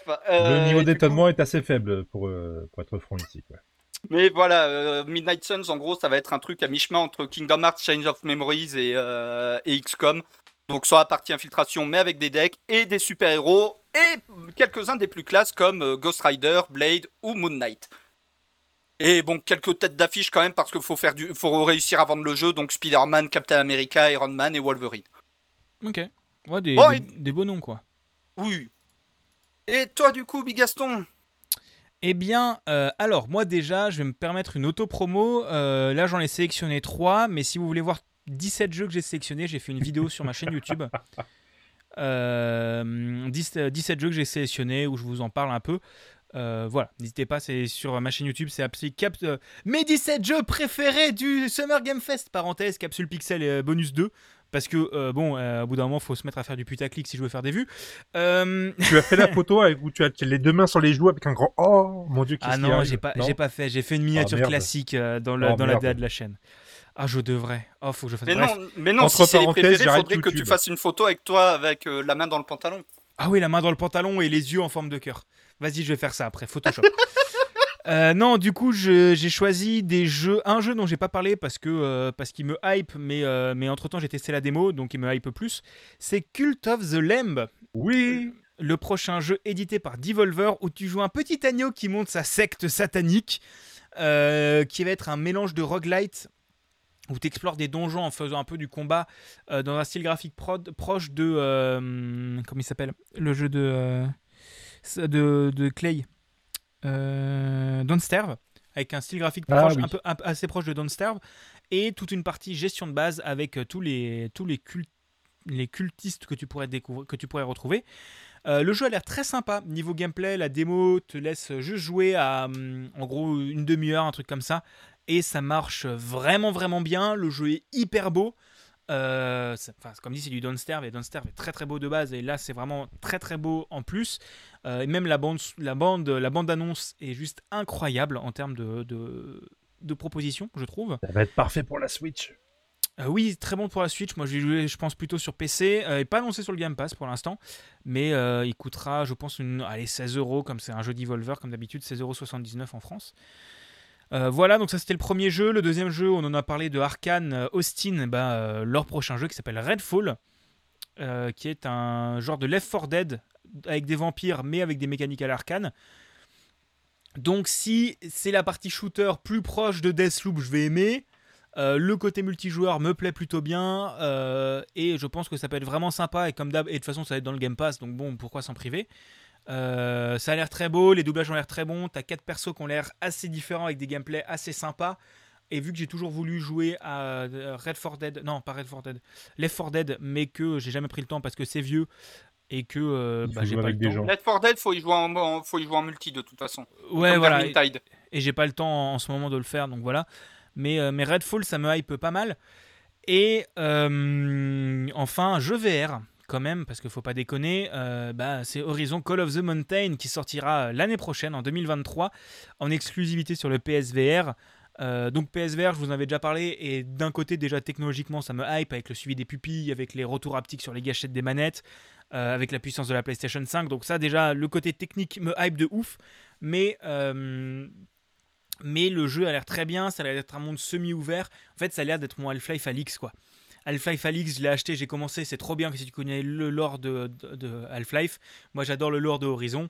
Bah, moi, je vais aimer ça. hein. Ça va être trop, trop bien de pouvoir se promener. T'as l'air d'avoir des phases de grimpette, des phases de combat, des phases de tir à l'arc. Euh, voilà, je sais juste pas combien coûtera le PSVR 2. J'espère pas 500 balles parce que ça me ferait chier de devoir dépenser 500 balles en plus pour pouvoir jouer à ce jeu. J'aimerais bien un truc à 300, s'il vous plaît. Mais, mais voilà. Et euh, juste en petite, euh, petite touche comme ça, parce que j'en ai rien à foutre et voilà. Euh, des petites mises à jour de jeux qui me hype bien. Euh, la prochaine saison de Sea of Thieves qui, est, a été repoussée aujourd'hui, qui était censée sortir la semaine prochaine, mais qui sortira le 4 août, euh, qui va permettre entre autres de enfin nommer ces bateaux. Donc on va pouvoir nommer ces bateaux. Ça va être rigolo et pouvoir personnaliser un peu plus ces bateaux avec des choses à l'intérieur. Donc moi je suis bien hypé. Le prochain DLC de Forza qui est tout aussi what the fuck que le DLC Lego. Tu te souviens de ma réaction quand j'avais vu le DLC Lego, Buda? Oui. Bah là c'est un DLC euh, euh, Hot Wheels. Oh putain. Et ça sort. euh, je me demande si ça sort pas aujourd'hui. Alors honnêtement, ça me donnerait presque envie de me prendre à l'occasion euh, Forza 5 juste pour le DLC Hot Wheels. bah, en Parce fait, que ça a l'air tur- juste Forza Hot Wheels, vu comment le DLC Lego était turbo débile, là ça va être encore pire. bah, le DLC Lego était, Lego était vachement bien. Et, et là, le truc, c'est que. Enfin, encore une fois, le, le problème que je vois, c'est que ça va être très bien, mais que ça va être un peu foutre des grandes rampes dans le monde normal de. De, euh, De Forza. de Forza. Donc j'espère qu'on aura quand même un petit peu comme ils a- le travail qu'ils avaient pu faire sur le truc DLC Lego, où tu as vraiment des zones Lego, donc peut-être des zones vraiment Hot Wheels. Mais euh, voilà. Et euh, dernier jeu dont je me permets de faire un, un coup de, vers la mage, c'est Flight Simulator. Euh, Microsoft Flight Simulator qui va euh, avoir une nouvelle mise à jour qui doit sortir aussi, je pense, la semaine prochaine, euh, rajoutant des planeurs, donc ça c'est très cool, et des, zi- des zizicoptères. Donc tu vas pouvoir faire, faire du Zulu-copter autour de la Tour Eiffel. Et je trouve ça très rigolo. Voilà. C'était un peu. euh, je me suis permis de, caser ça quand même parce que voilà, c'était bien. Et, et je te propose, Barberousse, de nous parler de tes jeux et qu'ensuite on débriefe un peu qu'est-ce que vous avez passé globalement du Summer Game Fest, si ça vous va. Ok, alors moi, euh, le premier jeu, ça va être Scorn. Voilà, ambiance euh, Aliens, euh, HR Giger, euh, ambiance un peu dégueulasse comme ça, euh, organique, très sombre. Rien que pour le design, euh, je vais me jeter dessus. Ça a l'air d'être trop bien. C'est pas De- déjà sorti? Non, ça pas. va sortir en... J'avais noté pour octobre. Ok. Non, Et ça Immortal. fait des années qu'il a annoncé ce Ouais, ouais, ouais, ouais. Bah là, Je croyais qu'il l'avait abandonné à un moment. Ouais, mais non, bah là, a priori, il va sortir. Donc, euh, je, je garde, je garde la foi. Je garde espoir. Bah on fera peut-être un VS dessus. Si vous y jouez, oui, on verra, on verra bien. Si vous n'êtes pas une bande de flippettes, on verra, on verra bien. Moi, j'y jouerai sûrement pas. Mais euh, En VR, tu vois, c'est trop bien. Non. c'est non. Immortality, le dernier jeu de Sam Barlow, qui avait euh, produit entre autres Telling Lies, Her Story et Silent Hill Shattered Memories. C'est c'est trop bien. Ce, ce mec est, est un génie. C'est- c'est- il, il est beaucoup trop fort. Je sais pas si vous aviez fait Her Story. Euh, Euh, non, faut non. que je le fasse. J'adore cette phrase de Big Gaston, faut que je le fasse. Ça fait 10 épisodes que je suis là, tu le- tu la sors à chaque fois. Mais je sais même pas si t'as pu- eu le temps de faire un, un seul des jeux. Her Story, le principe c'est assez simple, Backlog. c'est de changer un petit peu la narration, de renouveler un petit peu le FMV. Coucou Patrick Helio, mais euh, voilà. Et bah là, on va suivre euh, un peu li- euh, l'histoire d'une d'une actrice à travers ses films et surtout résoudre euh, le- son meurtre, mais à travers ses films. Ah oui, oui, j'ai vu, ça a l'air trop bien. Voilà. Il prend un peu la suite de Her Story où on menait une enquête à travers des petits bouts d'interrogatoire euh, d'une femme. Il fallait comme ça remettre le, le- fil de l'histoire dans l'ordre à- en recherchant comme ça dans, dans ces interrogatoires. Et cette fois-ci, ça va aller un petit peu plus loin. Et franchement, moi, je, je l'attends à mort. Il, il trop pas fort. parlé il y a deux émissions? Her Story, je crois que si. Peut-être. Il me semble que t'en avais parlé il y a une ou deux émissions. C'est possible parce que justement, il était arrivé dans le Game Pass, donc euh, c'était l'occasion. Ok. Mais bon, Story dans le Game Pass, Telling Lies dans le Game Pass, ça y est, donc je vais pouvoir me le faire aussi. Et Silent Hill Shattered Memories, bon bah c'était sur Wii quoi, donc euh, il fallait, il fallait l'avoir à ce moment-là. Mais bon, C'était pas un un... portage d'un jeu PSP Non, c'était le... un remake du, euh, de Silent Hill 2 en fait. Parce que je me souviens que Shattered Memories était, parti sur, était sorti aussi sur une console Sony, mais je savais plus laquelle. C'est possible, mais alors je, je pourrais pas te dire. Mais je crois que c'était sur, la PS2, c'est possible aussi. Enfin bon. Et troisième jeu, ce sera euh, Synergy. Bah déjà, déjà parce que j'adore les city builders et surtout l'ambiance Moebius, euh, un peu euh, Nausicaa la vallée du vent, euh, ce ce monde euh, désertique où on va à la fois un petit côté euh, construction de ville, mais en même temps un petit peu un, petit peu de na- narration à côté. Ça, m'intéresse à. Est-ce qu'on va arriver à, voir à enfin avoir un jeu avec euh, un style de un, un design de la Moebius qui va être correct dans son gameplay et un peu mieux un peu mieux implémenté, je sais pas, mais en tout cas un city builder un peu original, moi je prends. Ah oui, c- oui, oui, il avait l'air très cool. C'est pas celui où la, la, toutes les, euh, tous les, euh, les, les arts graphiques ont été faits par la même illustratrice qui a fait le truc de Gotos? C'est tout à fait possible, je suis j'ai pas cherché à ce point-là. Mais, mais c'est possible. Euh, Parce que ça me dit quelque chose. Enfin, j'ai déjà vu les images de jeu. Il était pas encore dans ma wishlist, mais. Mais si, vous, les si vous le cherchez sur Steam, c'est pas euh, un mode de, de Half-Life. hein. Oui, c'est moi aussi, je me suis fait avoir. Alors, je viens de vérifier. euh, Shattered Memories, c'était ça. C'était à la base. euh, il est sorti en premier sur Wii et ensuite il a été porté sur PS2 et PSP. Bah voilà. ok. Mais en gros, euh, synergie, city builder, euh, à fond. Moi, je, je vais y aller à fond. Ok. Ouais, bah ça me, ça me hype aussi pas mal. Et donc maintenant qu'on a un peu tous euh, dit nos, quels étaient nos jeux préférés, je propose qu'on parle un peu de qu'est-ce qu'on a retenu de ce Summer Game Fest au, au final en général. Est-ce que déjà vous avez suivi les conférences, vous? Non, je pouvais pas. C'était un enfer. Tout allait beaucoup trop vite. Ouais, Global- bah, En fait, le souci que j'ai avec euh, ce, ce- nouveau système de Summer Game Fest, c'est que là où avant avec l'E3, et ça, euh, pas mal de journalistes en avaient déjà parlé euh, de leur côté sur, euh, sur Twitter, notamment Pipo Mantis, Canlust et Gotos, c'est que là, bah, où avec l'E3, vraiment, on avait tout condensé sur une seule semaine.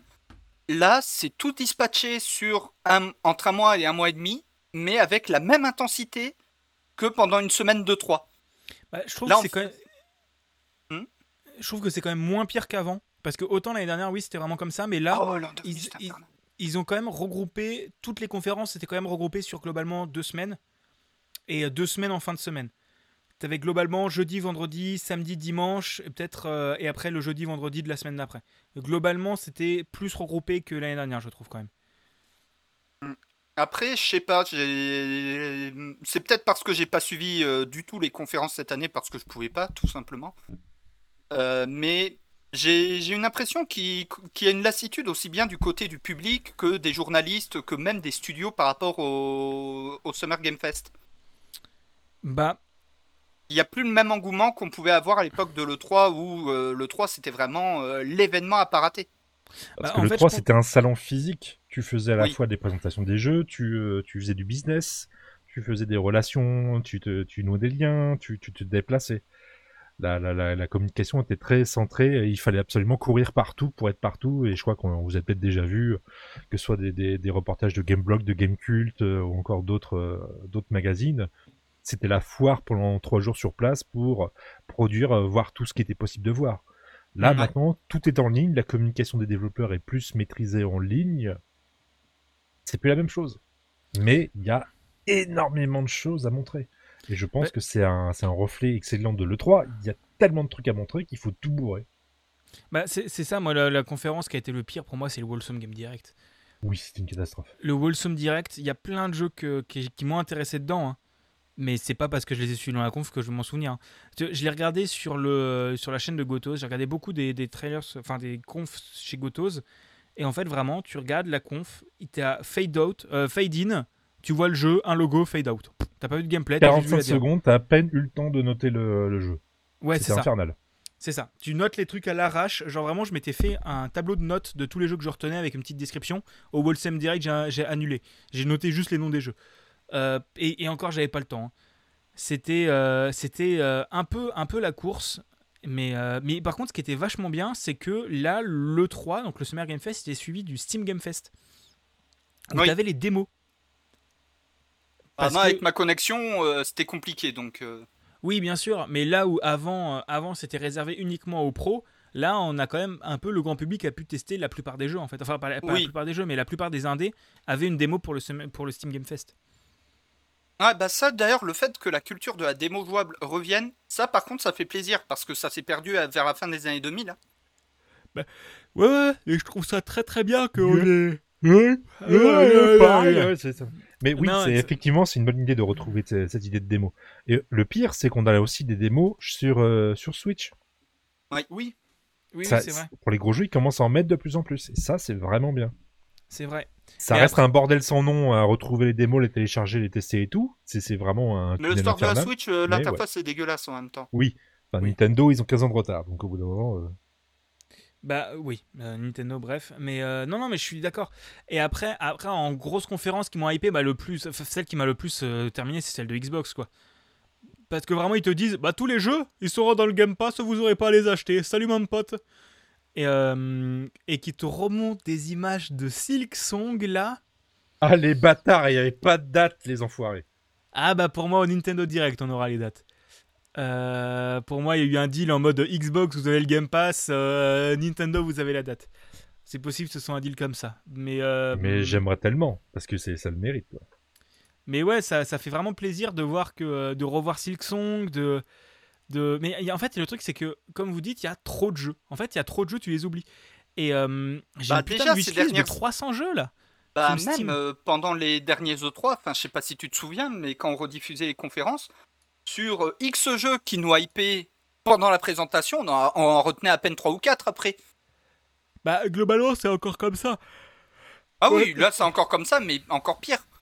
Maintenant, avec le Game Pass, ça va un peu mieux parce que tu as un gros coup de projecteur euh, deux fois par mois sur des petits jeux que tu as, que as envie de jouer et que du coup tu joues parce que, parce que tu les as dans, via le Game Pass. Mais, euh, mais non, mais j'ai pas beaucoup dormi cette nuit parce que j'ai pas fermé mon volet. C'est pas de ma faute. Mais euh, non, non, mais je trouve que le. Comment dire C'était un peu l'analyse que beaucoup de, beaucoup de pros du secteur ont fait c'est que vu que maintenant les gros éditeurs se sont barrés faire leur propre événement à plus d'autres endroits, les Nintendo Direct, euh, il y a Oui. Ubisoft qui fait son Ubisoft Forward en septembre. Le State of Play. Il y a eu des State of Play pour Sony, il y a eu des, euh, des Xbox Game Showcase aussi de temps en temps. En fait, les, les- les gros éditeurs jouent moins le, le- la carte du euh, on, met, on monte des trucs euh, parce qu'ils savent que de toute façon c'est bouché. Et je Ah pense oui. que Nintendo, ils vont nous faire une conf fin août ou septembre. Parce que là, euh, juin, juillet, c'est foutu. Il n'y a, y a- y a pas de place pour les annonces.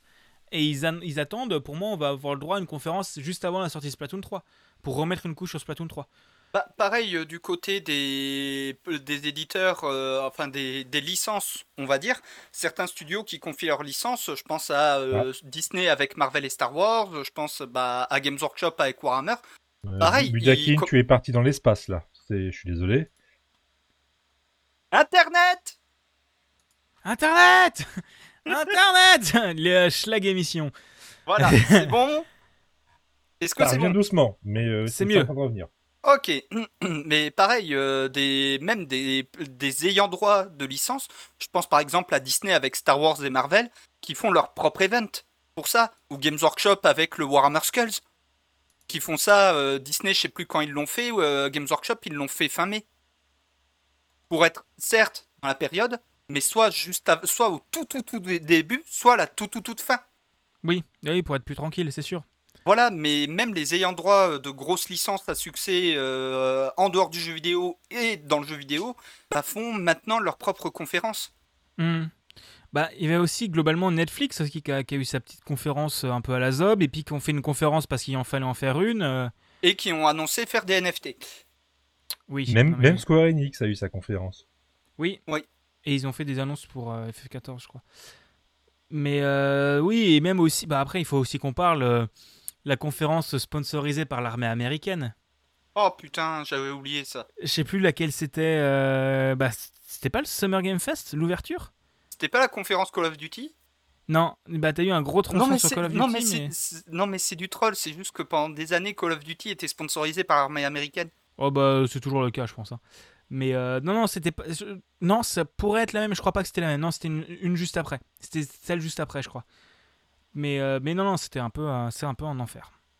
Enfin, t'as toujours un peu la hype, mais de toute façon, tu retiendras deux jeux, quoi. Tu retiendras deux triple A, un indé qui a une DA un peu chouette, un, un clone de Stardew Valley, et, euh, et c'est bon, quoi.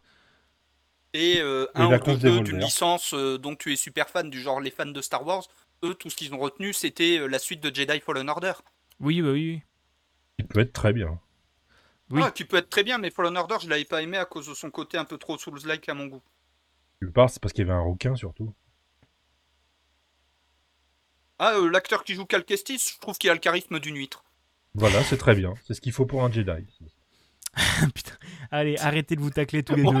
dit ça, sachant que juste après, je parle d'une série Star Wars. mais euh, non, non, mais globalement, de toute façon, moi je suis un peu resté sur ma fin. Enfin, j'ai, j'ai- il y a plein de jeux qui m'ont tapé dans l'œil. Bah, il y a Escape Academy que j'ai déjà terminé parce qu'il est déjà sorti. Il y a toutes les matchs qui sont sortis. Mais globalement, tu vois, moi j'attends ma conf Nintendo, quoi. J'attends mon Breath of the Wild 2. Oui, voilà, mais c'est pour ça que maintenant, je pense que c'est ce que je vais faire euh, pour l'an prochain. J'ai juste euh, maté les conférences qui vraiment m'intéressent, donc euh, Devolver, euh, le Warhammer Skulls, et ça va s'arrêter là. Hmm. Parce Ah oui, que, euh, pff, euh, honnêtement, il y a. Enfin, même, je le vois du côté un peu du public sur les réseaux sociaux, c'est qu'il y a, il y a une grosse lassitude, en fait. Mm. Par rapport à cette transformation qui fait que, bah, en fait, ça devient casse-couille euh, d'essayer de tout suivre et t'as pas la, cap- la capacité, même avec une mémoire euh, immense, t'as difficilement la capacité mémorielle de retenir tout ce qui est montré. Donc, tu vas retenir 10 jeux maximum et puis c'est marre. Ouais, bien, c'est sûr, c'est sûr. Alors je vais, je vais rebondir sur Valdanel encore. euh, trop de Stardew Valley en ce moment. Oui, oui, oui, bah oui. On a eu une grande période avec des jeux avec des cartes.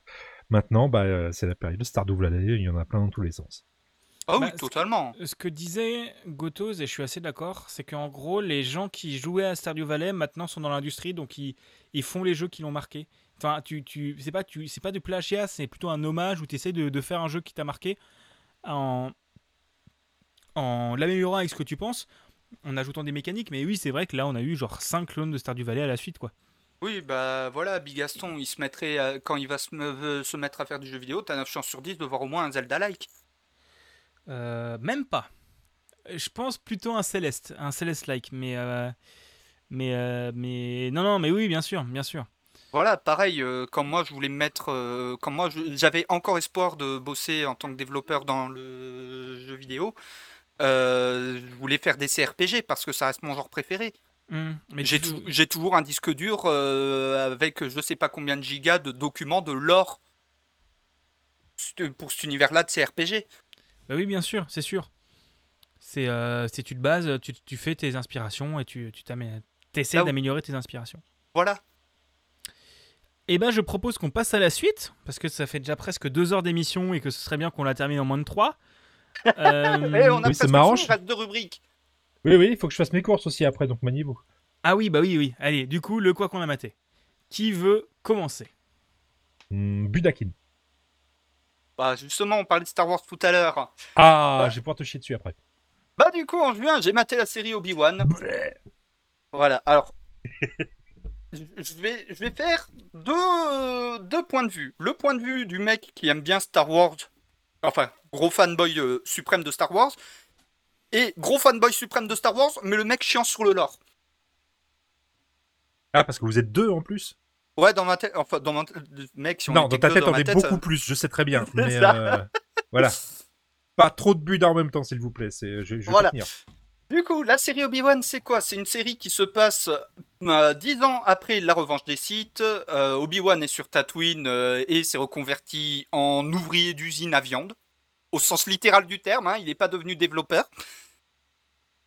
Comment ça dénonce? Oh là là là là Voilà, voilà. Je ne citerai pas de nom de boîte, mais j'en ai, mais j'ai été dans des boîtes qui sont des usines à viande, donc j'en sais quelque chose.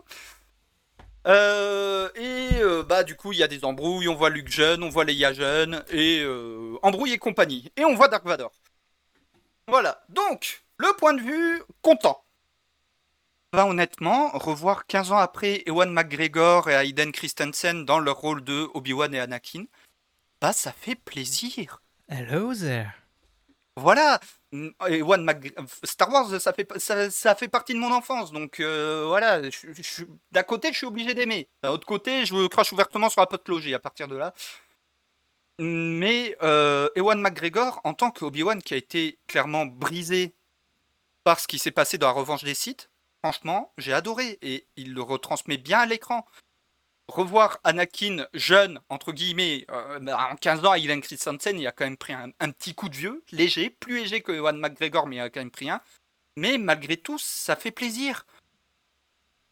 Euh, et cette série, franchement, elle est pas mauvaise. Mais Voilà, parce qu'il y a un mais. Oui, comme le moi. Il y a un problème dans cette série. Une putain d'incohérence des enfers.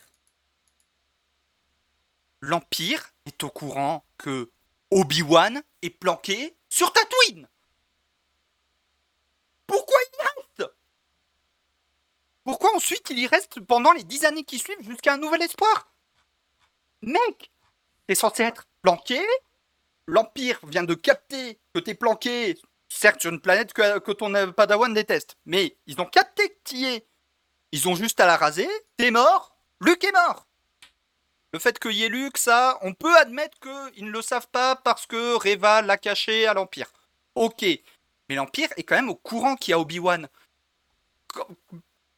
Non Voilà, c'est désolé, mais en fait, là, à vouloir combler des trous dans la chronologie des films ou des séries, Disney, en fait, je trouve qu'il commence un peu à partir en couille dans toute cette tentative de combler des trous. Enfin, autant Jedi Fallen Order, Bon, il y avait des trucs qui se discutaient, mais ça passait. Même Mandalorian, que je suis un grand fan de la série Mandalorian, mais il y a des trucs qui se discutent ouvertement, comme par exemple le fait que Ahsoka est toujours en vie à Mandalorian, c'est meuf, tu foutais quoi pendant les trois films d'avant alors? Tu t'étais en train de te. J'allais dire branler la nouille, non, c'est une femme. Enfin, vous m'avez compris, mais enfin, je sais pas, il y avait juste une guerre à travers toute la galaxie, tu pouvais peut-être faire quelque chose, connasse voilà, et plein de petits trucs comme ça, en fait, qui font que Disney, ils- en font trop. C'est juste, ils en font beaucoup trop. Et c'est pour ça que d'un côté, le fait qu'ils vont faire une série sur euh, la Haute République, donc qui se passe des siècles avant les films, là, ça peut être intéressant parce que ça se passe tellement longtemps avant que, à moins d'une immense catastrophe, genre Coruscant est rasé, ils vont pas pouvoir, ils vont pas créer d'incohérence avec les films d'après. Vous voyez ce que je veux dire? Enfin, les films Hmm. d'avant. Enfin, vous, vous m'avez compris. Je vois l'idée.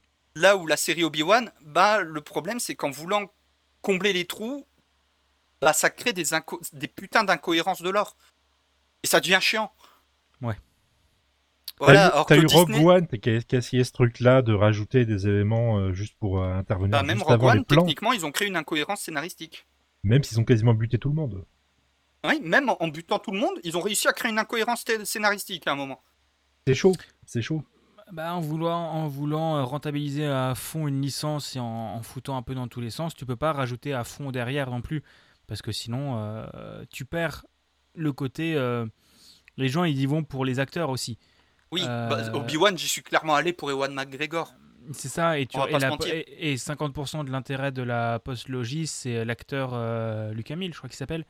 Si Luc Hamill n'est pas Hamill. là, Marc Hamill. Si Marc Hamill il est plus là euh, parce qu'il n'y a pas moyen. Jean-Michel.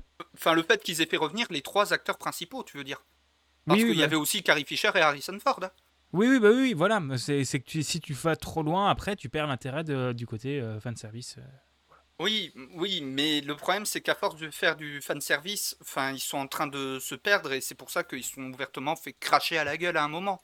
Oui, oui, oui. On a quand même Et- eu 9, films sur une famille. Désolé, euh, la galaxie Bah, elle est grande. hein. Oui, voilà, la galaxie elle est grande et c'est pour ça, Star Wars, j'adore l'univers Star Wars. Les films Star Wars, ça fait partie de mon enfance, mais c'est loin d'être le meilleur de Star Wars. Et c'est pour ça que, par exemple, quelqu'un qui veut se mettre à Star Wars aujourd'hui, je, je lui dis, voilà, tu veux vite fait les bases de l'univers, tu regardes la saga Skywalker, sinon tu regardes les séries. Parce que les séries, elles sont beaucoup plus intéressantes et beaucoup plus... Comment dire Elles vont beaucoup plus loin par rapport à comment ébranler l'univers que les films. Genre, Hmm. une saison de Clone Wars, ça va beaucoup plus loin que l'intégralité des films réunis. Oui, parce que tu peux, quoi. Voilà. Parce que tu le peux. C'est peut-être la malédiction Star Wars, c'est qu'ils sont bloqués sur leur univers, alors qu'il y a tellement de- de- d'autres choses à faire ailleurs. Mais il faut toujours Bah, se parce Alors que ce soit rentable. C'est Voilà. ça, alors qu'ils ont montré en plus qu'ils pouvaient réussir à rajouter du lore, même dans, au milieu d'événements qui existent déjà, sans créer d'incohérence. Ils l'ont fait avec la dernière saison de Clone Wars, ils l'ont fait avec Rebels, ils l'ont fait avec Bad Batch.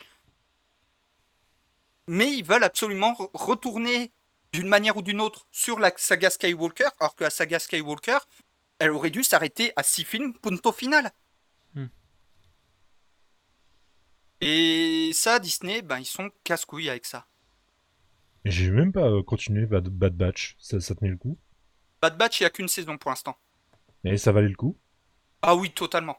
Franchement, Bad Batch, pour moi, c'est une excellente suite à Clone Wars, du point de vue des clones. Bon, on va parler de clones. Bah, tiens, Bigaston.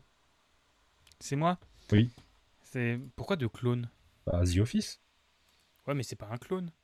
Euh, si. Ah, si, c'est un clone de la version britannique. Ok, puis Ah ah Ah, Transition 2000. Eh ben moi je vous propose déjà, il faut se mettre dans l'ambiance. C'est copyrighté. On s'en branle, c'est pas moi qui prends les copyrights, c'est Buda. Euh, du coup, globalement, oui, j'ai découvert The Office.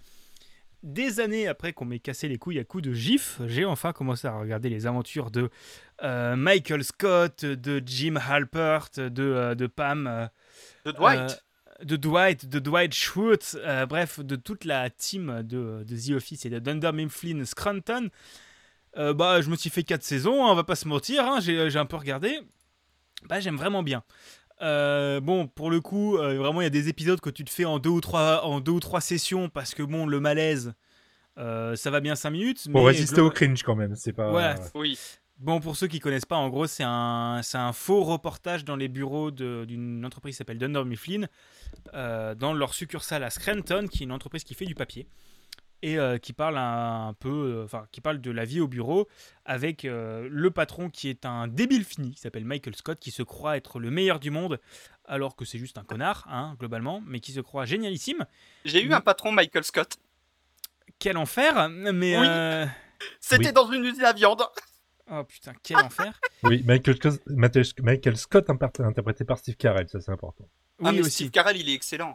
Oui, globalement oui. Il faut, faut Voilà. accrocher à Steve Carell pour accrocher à la série, c'est ça, peut-être ça le défaut quoi. Oui, c'est ça. En fait, il faut être prêt à aller regarder du cringe parce que globalement, l'intégralité de la série, c'est basé sur Michael Scott fait une connerie, Dwight Schrute fait une connerie et les autres réagissent à ça. Euh, La Euh, dernière saison, il n'y a plus Michael Scott, je crois. Les deux dernières. Et, Ah, les deux et dernières. Les deux dernières, de ce que j'ai compris, et c'est ce qui fait qu'une partie de la, de la- du public a trouvé ça moins bien. Oui. Mais globalement, moi, ce qui, pour moi, ce qui marche de ouf, c'est la partie reportage. Ah oui. C'est que vraiment, c'est, on m'avait vendu comme ça et je suis très très très content de l'avoir découvert parce qu'en gros, moi ce qui me fait kiffer, c'est les côtés, pas brisage de quatrième mur, mais les côtés, les petits trucs, petits signes qui montrent qu'ils sont bien dans leur délire. Du genre, en gros, quand il y a les engueulades et qu'ils demandent à tout le monde de partir, bah les, euh, tu vois le caméraman qui ouvre la porte, tu vois la main du caméraman qui ouvre la porte et qui se faufile, et l'autre qui est genre à l'autre bout avec un téléobjectif. Euh, quand il y a des, il y a tout le temps des regards caméra quand il y a une connerie. Et je trouve que ça fait, euh, ça marche extrêmement bien. Bon, faut, comme dit, il faut résister au cringe, mais, euh, mais moi j'ai trouvé ça vraiment chouette. Euh, et tu commences à comprendre les vannes après, hein, parce que bon, je suis pas encore arrivé au No God Please No, au parcours ou ce genre de choses, mais, mais pour moi ça marche vraiment bien et, et, hum, et c'est le genre de sitcom que j'aime bien parce qu'il n'y a pas de rire préenregistré. Tu vois, tu me fous cette série avec des rires préenregistrés, je l'aime, je l'aime pas. Parce que les rires préenregistrés, ça me saoule. Mais euh, là, que ce soit ultra. euh, Naturel? Oui, c'est ça. Ultra naturel et que les acteurs jouent vraiment bien. En fait, ils surjouent pas. Ou quand ils surjouent, c'est parce que leur rôle leur demande de surjouer. Mais, mais voilà, pour moi, de toute façon, les, les acteurs font 50% du truc. Et, et euh, Cowboy et toi, lui, il faudrait que je regarde la version française et la version britannique. Mais genre, euh, pour moi, t'as as trop les. euh, t'as trop les. euh, Les visages, les intonations, Ouais. le style aussi d'écriture. euh. C'est ça. T'as- pour moi, tu as trop la- la- le, le côté, euh, le côté euh, bah, de la série américaine, même si, comme dit, c'est une copie de la série, une adaptation d'une série britannique avec des aussi bons acteurs. hein. Mais pour moi, la, la série américaine est, est trop marquée dans, mon, dans ma tête. Et ça me fait extrêmement marrer de voir euh, les acteurs qui ont évolué depuis The Office. Parce que le gars qui joue Jim, euh, spoiler, il apparaît dans le euh, dernier euh, Doctor Strange, 5 secondes. Il y a le, il a aussi fait des films très très chouettes. T'as Michael Scott du coup qui est Steve Carell qui a aussi, j'ai découvert qu'il double Gru dans Gru moi moche et Oui. méchant en VO. Et du coup je me dis, j'ai envie de regarder en VO parce qu'au moins comme ça on n'aura plus Gad Elmaleh. Et c'est aussi euh, l'oncle dans Little Miss Sunshine. euh, ça j'ai pas. J'ai pas Mec, Little Miss tu Sunshine. regardes Little Miss Sunshine. Ce Ah. film est génial. Ok, je me le note. euh, je me note, je regarderai ça. Il a aussi euh, joué dans Evan qui est, euh, qui est, euh, où il joue un gars qui doit, qui est genre, qui doit genre construire une arche de Noé. Euh, par Dieu, Noé par Dieu. Enfin, c'est Bruce Tout-Puissant, mais avec Steve Carell. Et c'est très drôle. Il Ah, faut Steve Carell est un excellent, acteur- voilà, est un c'est- excellent acteur. Et justement, Steve, Steve Carell, un des trucs qui, fait, qui font que c'est un excellent acteur, et c'est pour ça que je te conseille de regarder Little Miss Sunshine, c'est qu'il peut aussi bien faire de la comédie, comme dans The Office, que du dramatique. Hmm. Little Oui, oui. Miss Sunshine, euh, son rôle est pas drôle, mais il reste quand même excellent. Ok. Tu comprendras en voyant le film. Bah, je me le. Parce que sinon, je vais être obligé de te spoiler des détails.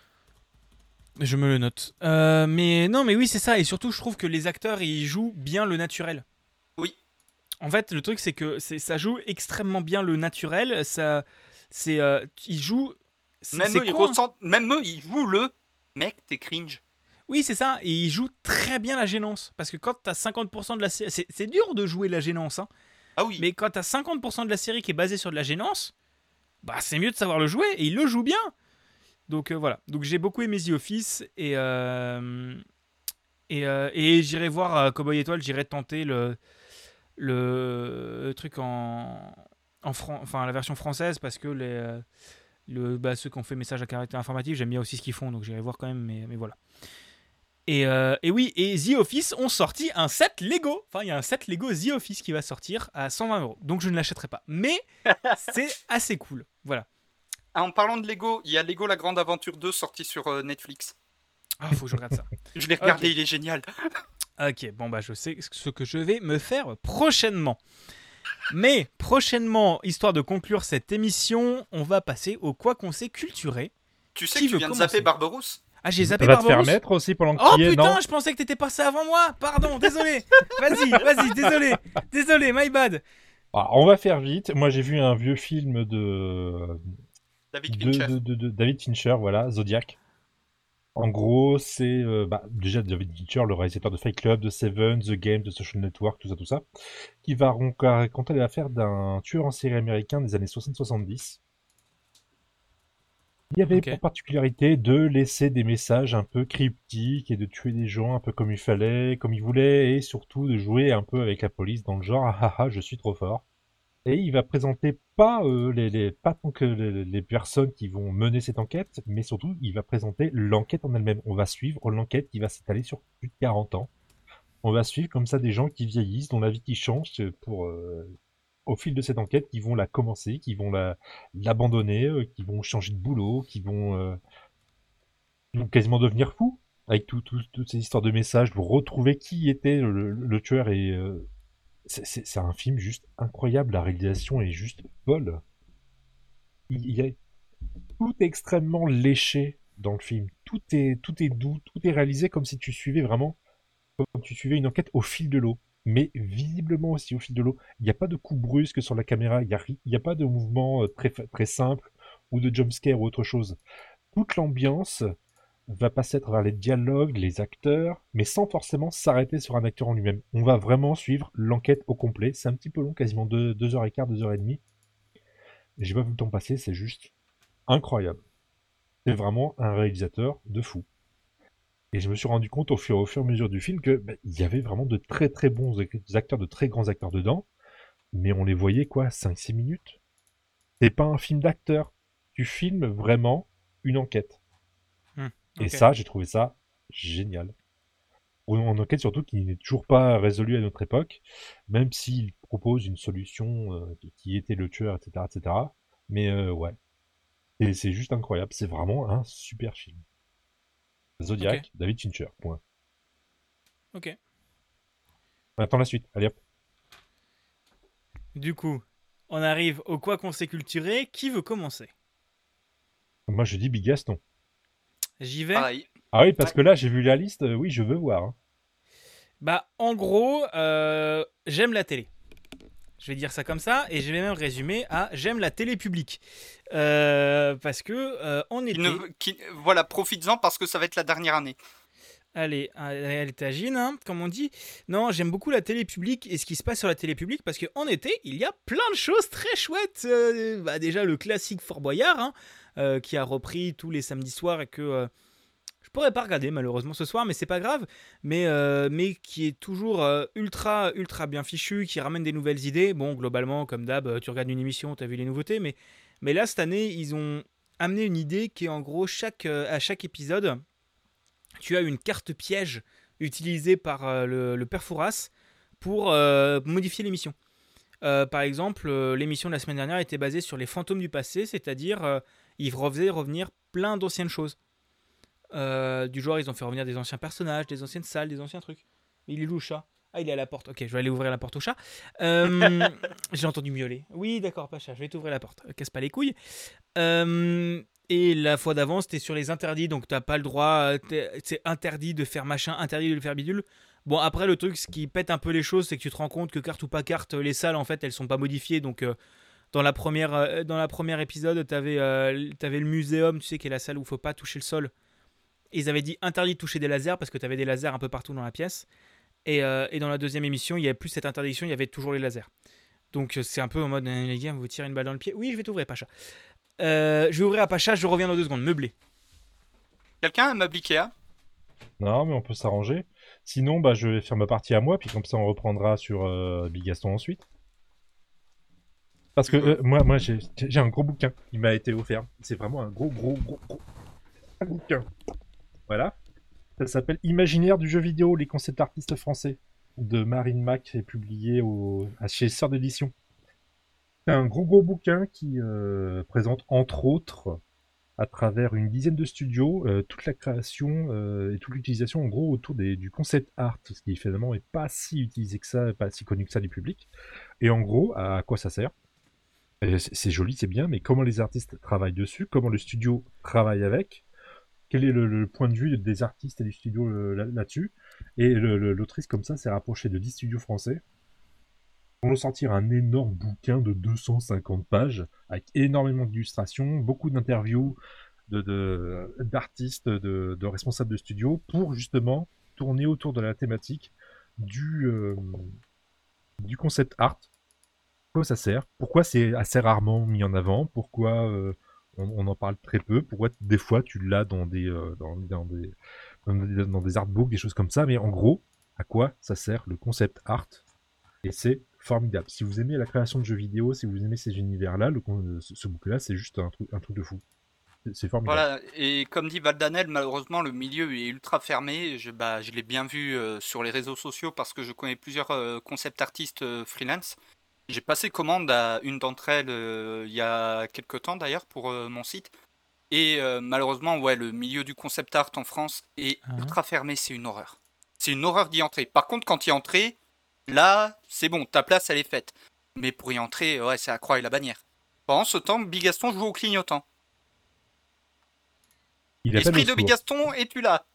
Si tu es là, dis choucroute trois fois. Ou trampoline Il est encore bloqué. Voilà, donc d'accord. Voilà, je il reprends sur mon bouquin. Je vais tricher avec un deuxième bouquin qui s'appelle Du sang, des larmes et des pixels. Blo- Non, c'était Blood, Sweat and Pixels, du sang, euh, des larmes et euh, de la sueur. C'est un livre de Jason Schreier qui va, entre autres, à travers, pareil, des interviews sur 6 ou 7 studios, présenter la création d'un jeu vidéo et pourquoi, en gros, chaque jeu vidéo qui sort, c'est un, un petit miracle en lui-même qu'il travaille ou qu'il fonctionne ou pas. Et c'est passionnant. Il est, je crois qu'il a, il a sorti un deuxième bouquin qu'il faut que je me, me procure aussi. Mais euh, le, le monsieur est. Allô Ah, on a récupéré Bigaston, Allô ça y est.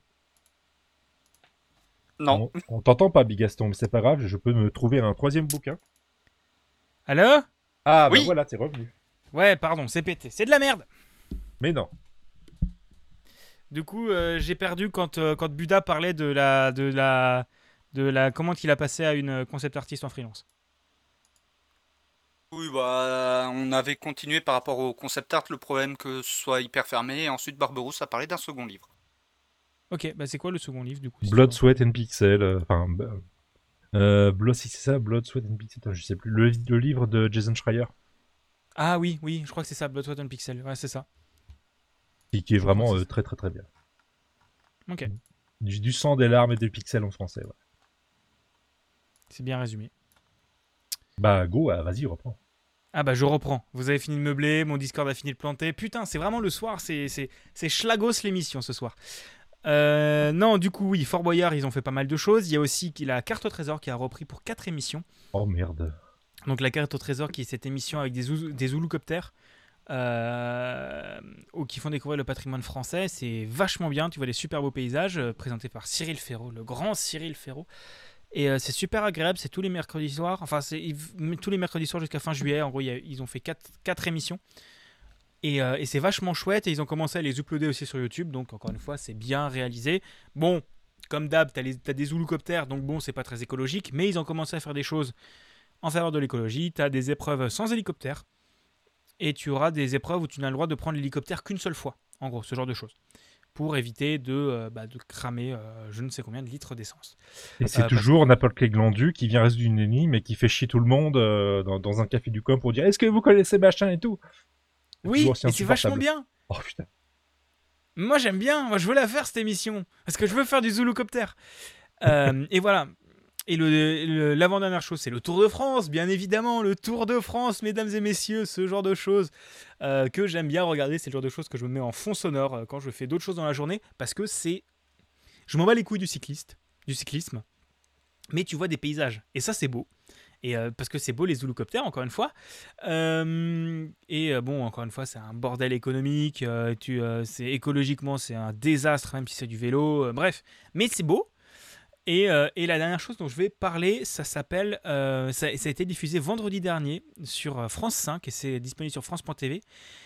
Ils ont diffusé un concert philharmonique de musique de jeux vidéo enregistré dans le théâtre antique d'Orange. Je pose ça là. On a regardé la moitié avec mon père et ma belle-mère hier soir. Ils sont pas du tout fans de musique de jeux vidéo. Bah putain, ça rend bien. hein. Euh, franchement, j'aurais adoré y être. T'as des... Ils ont fait venir des putains de chœurs et tout ça. T'as le, thème de Uncharted qui est toujours incroyable. Et j'ai vu qu'il y avait le thème de Ori and the Blind Forest dans la deuxième partie que j'ai pas encore vu. Mais, mais voilà. C'est ultra bien et n'hésitez pas à regarder ça. Euh, c'est encore dispo sur France.tv. Voilà. Et Buda, je te repasse la parole. Voilà, parce que bon, j'ai jamais assez de jeux avec des petites figurines à peindre beaucoup trop chères pour ce qu'elles sont, mais pour une fois, c'en est un qui est pas cher. Enfin, pas cher comparé aux deux autres où pour une armée, il faut, de- il faut euh, entre 500 et 1000 balles. Là, c'est un truc qui coûte 50 balles C'est déjà pour avoir une équipe. Ouais, bah c'est c'est toujours 10 fois moins ça. Parce que euh, ces derniers temps, sur mon Discord, j'avais des débats avec euh, plusieurs personnes qui voulaient s'y mettre, mais qui étaient en mode Le problème, c'est le budget Ce que je comprends totalement, hein, voilà. Le problème de Warhammer, c'est que euh, tu, tu veux jouer en 2000 points. Or, déjà, une partie en 2000 points, ça dure 5 heures. C'est chiant, j'en sais quelque chose parce que j'en ai déjà fait. Euh, et tu dois claquer minimum 500 balles de figurines. Et encore, c'est si tu veux pas. Et encore, c'est en, trouvant le moyen de faire de très grosses économies. Bref, ça revient vite cher. Donc, là, je vais parler d'un autre truc dérivé qui est beaucoup moins cher. En gros, la boîte, euh, c'est Blood Bowl. Blood Bowl, c'est quoi? C'est du football américain dans Warhammer. Voilà. Donc, euh, partie qui. euh, ça se joue en maximum, avec les prolongations, 3 heures. Sur une dizaine de parties, j'en ai vu, j'en ai vu qu'une seule où il y a eu des prolongations. Euh, Sinon, en deux heures, c'est plié. Football américain avec euh, deux mi-temps de 8 tours. Donc euh, voilà, en gros, une heure, une mi-temps. Et euh, bah, c'est tout con, c'est du football américain avec des elfes, des orques, des nains. Perso, je joue viking parce que la mécanique des sangliers porteurs de bière, les fameux jambon et lomo dont je parlais tout à l'heure, je la trouve débilement géniale. Et euh, en fait, le truc, bah, au final, quand on compare à du Warhammer classique, bah, c'est que c'est pas si cher que ça. Parce que tu t'emballes, tu as le livre de règles, deux équipes, le plateau, les dés. C'est bon, tu peux, c'est bon, tu peux jouer. Et tu veux d'autres équipes Ok, une équipe c'est 50 balles, sauf que toutes leurs règles elles sont déjà dans le livre de base où tu les trouves sur un et, tu as un- et s'il y a des nouvelles règles, elles sont fournies avec ton équipe. Donc t'as pas besoin de racheter un livre à 50 balles. Ouais, c'est sympa. Voilà, donc au final, c'est pas si cher de s'y mettre. C'est comme un euh, HeroQuest par exemple. euh, c'est euh, voilà, tu, tu veux t'y mettre, c'est bon, t'as 100 balles, c'est bon, t'as tout pour, t'as absolument tout pour jouer. T'as rien besoin d'acheter en plus. Là Ouais. où une boîte Warhammer, t'as 15 t'as des livres en plus à acheter, machin, mes- machin mes couilles. Et tu veux jouer au format standard euh, compétitif, euh, tu dois. tu, dois, tu, dois, pa- tu dois passer à la caisse très vite. Là, finalement, non. Et je vous avoue que c'est un truc qui fait vraiment plaisir.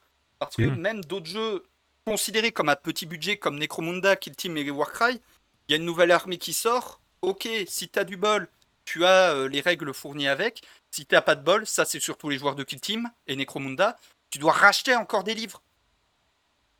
Ouais, c'est un peu chiant ça de devoir racheter des bouquins alors que, Ouais, alors que donc tu veux juste euh, avoir. Ou alors tu peux truc, regarder quoi. le jeu vidéo, quoi.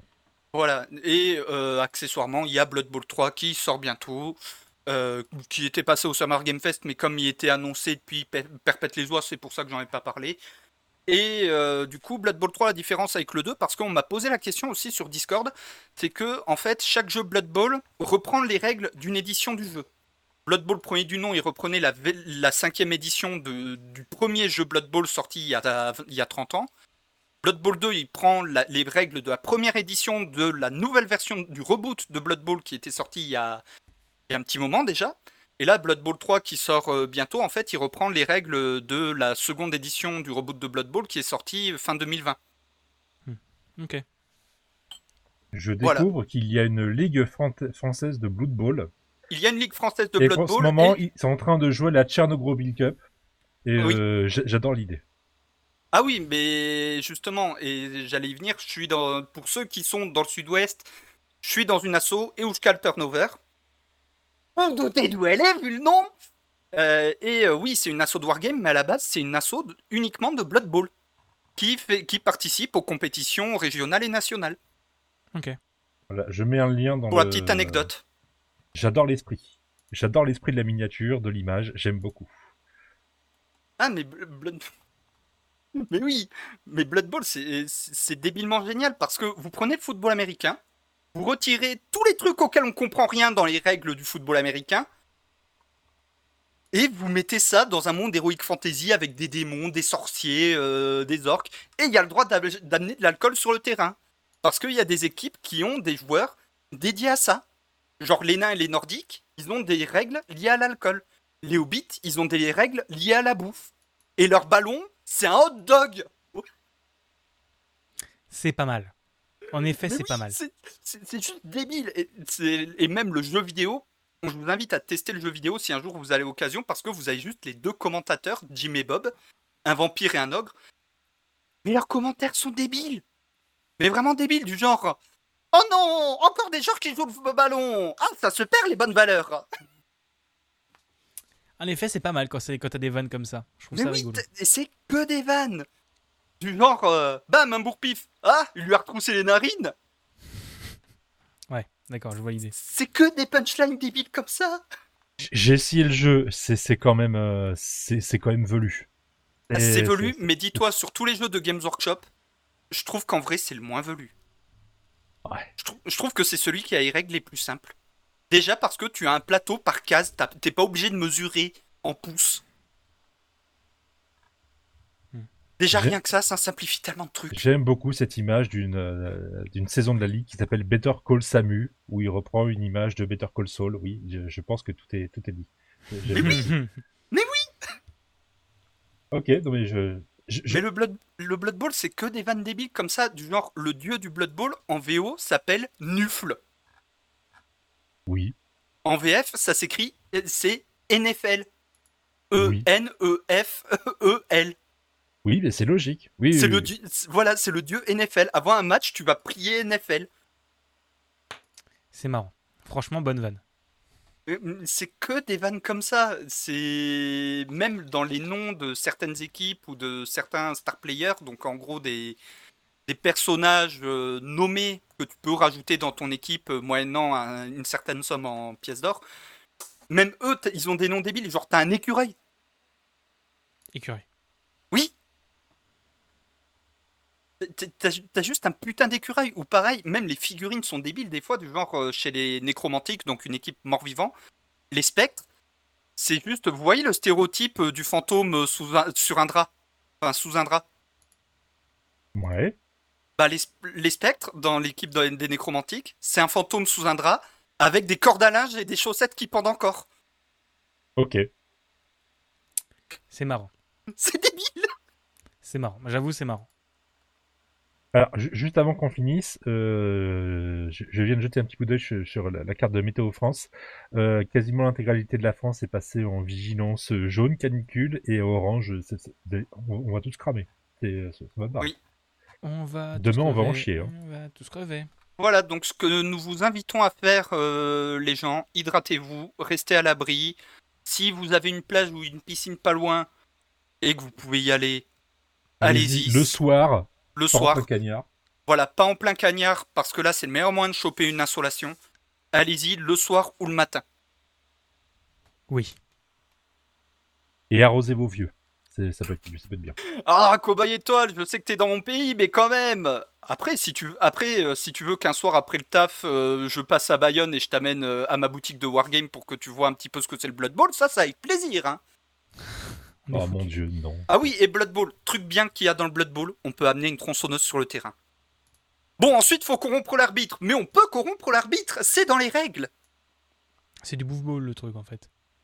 Euh, bah, en fait, le. Bouffe Bowl, c'est une parodie du Blood Bowl. Ah. Pour Voilà. l'anecdote.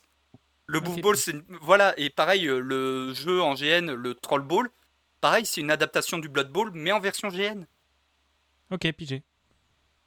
Bon, Bigaston, tu termines cet épisode Oui, c'est le moment de, de conclure.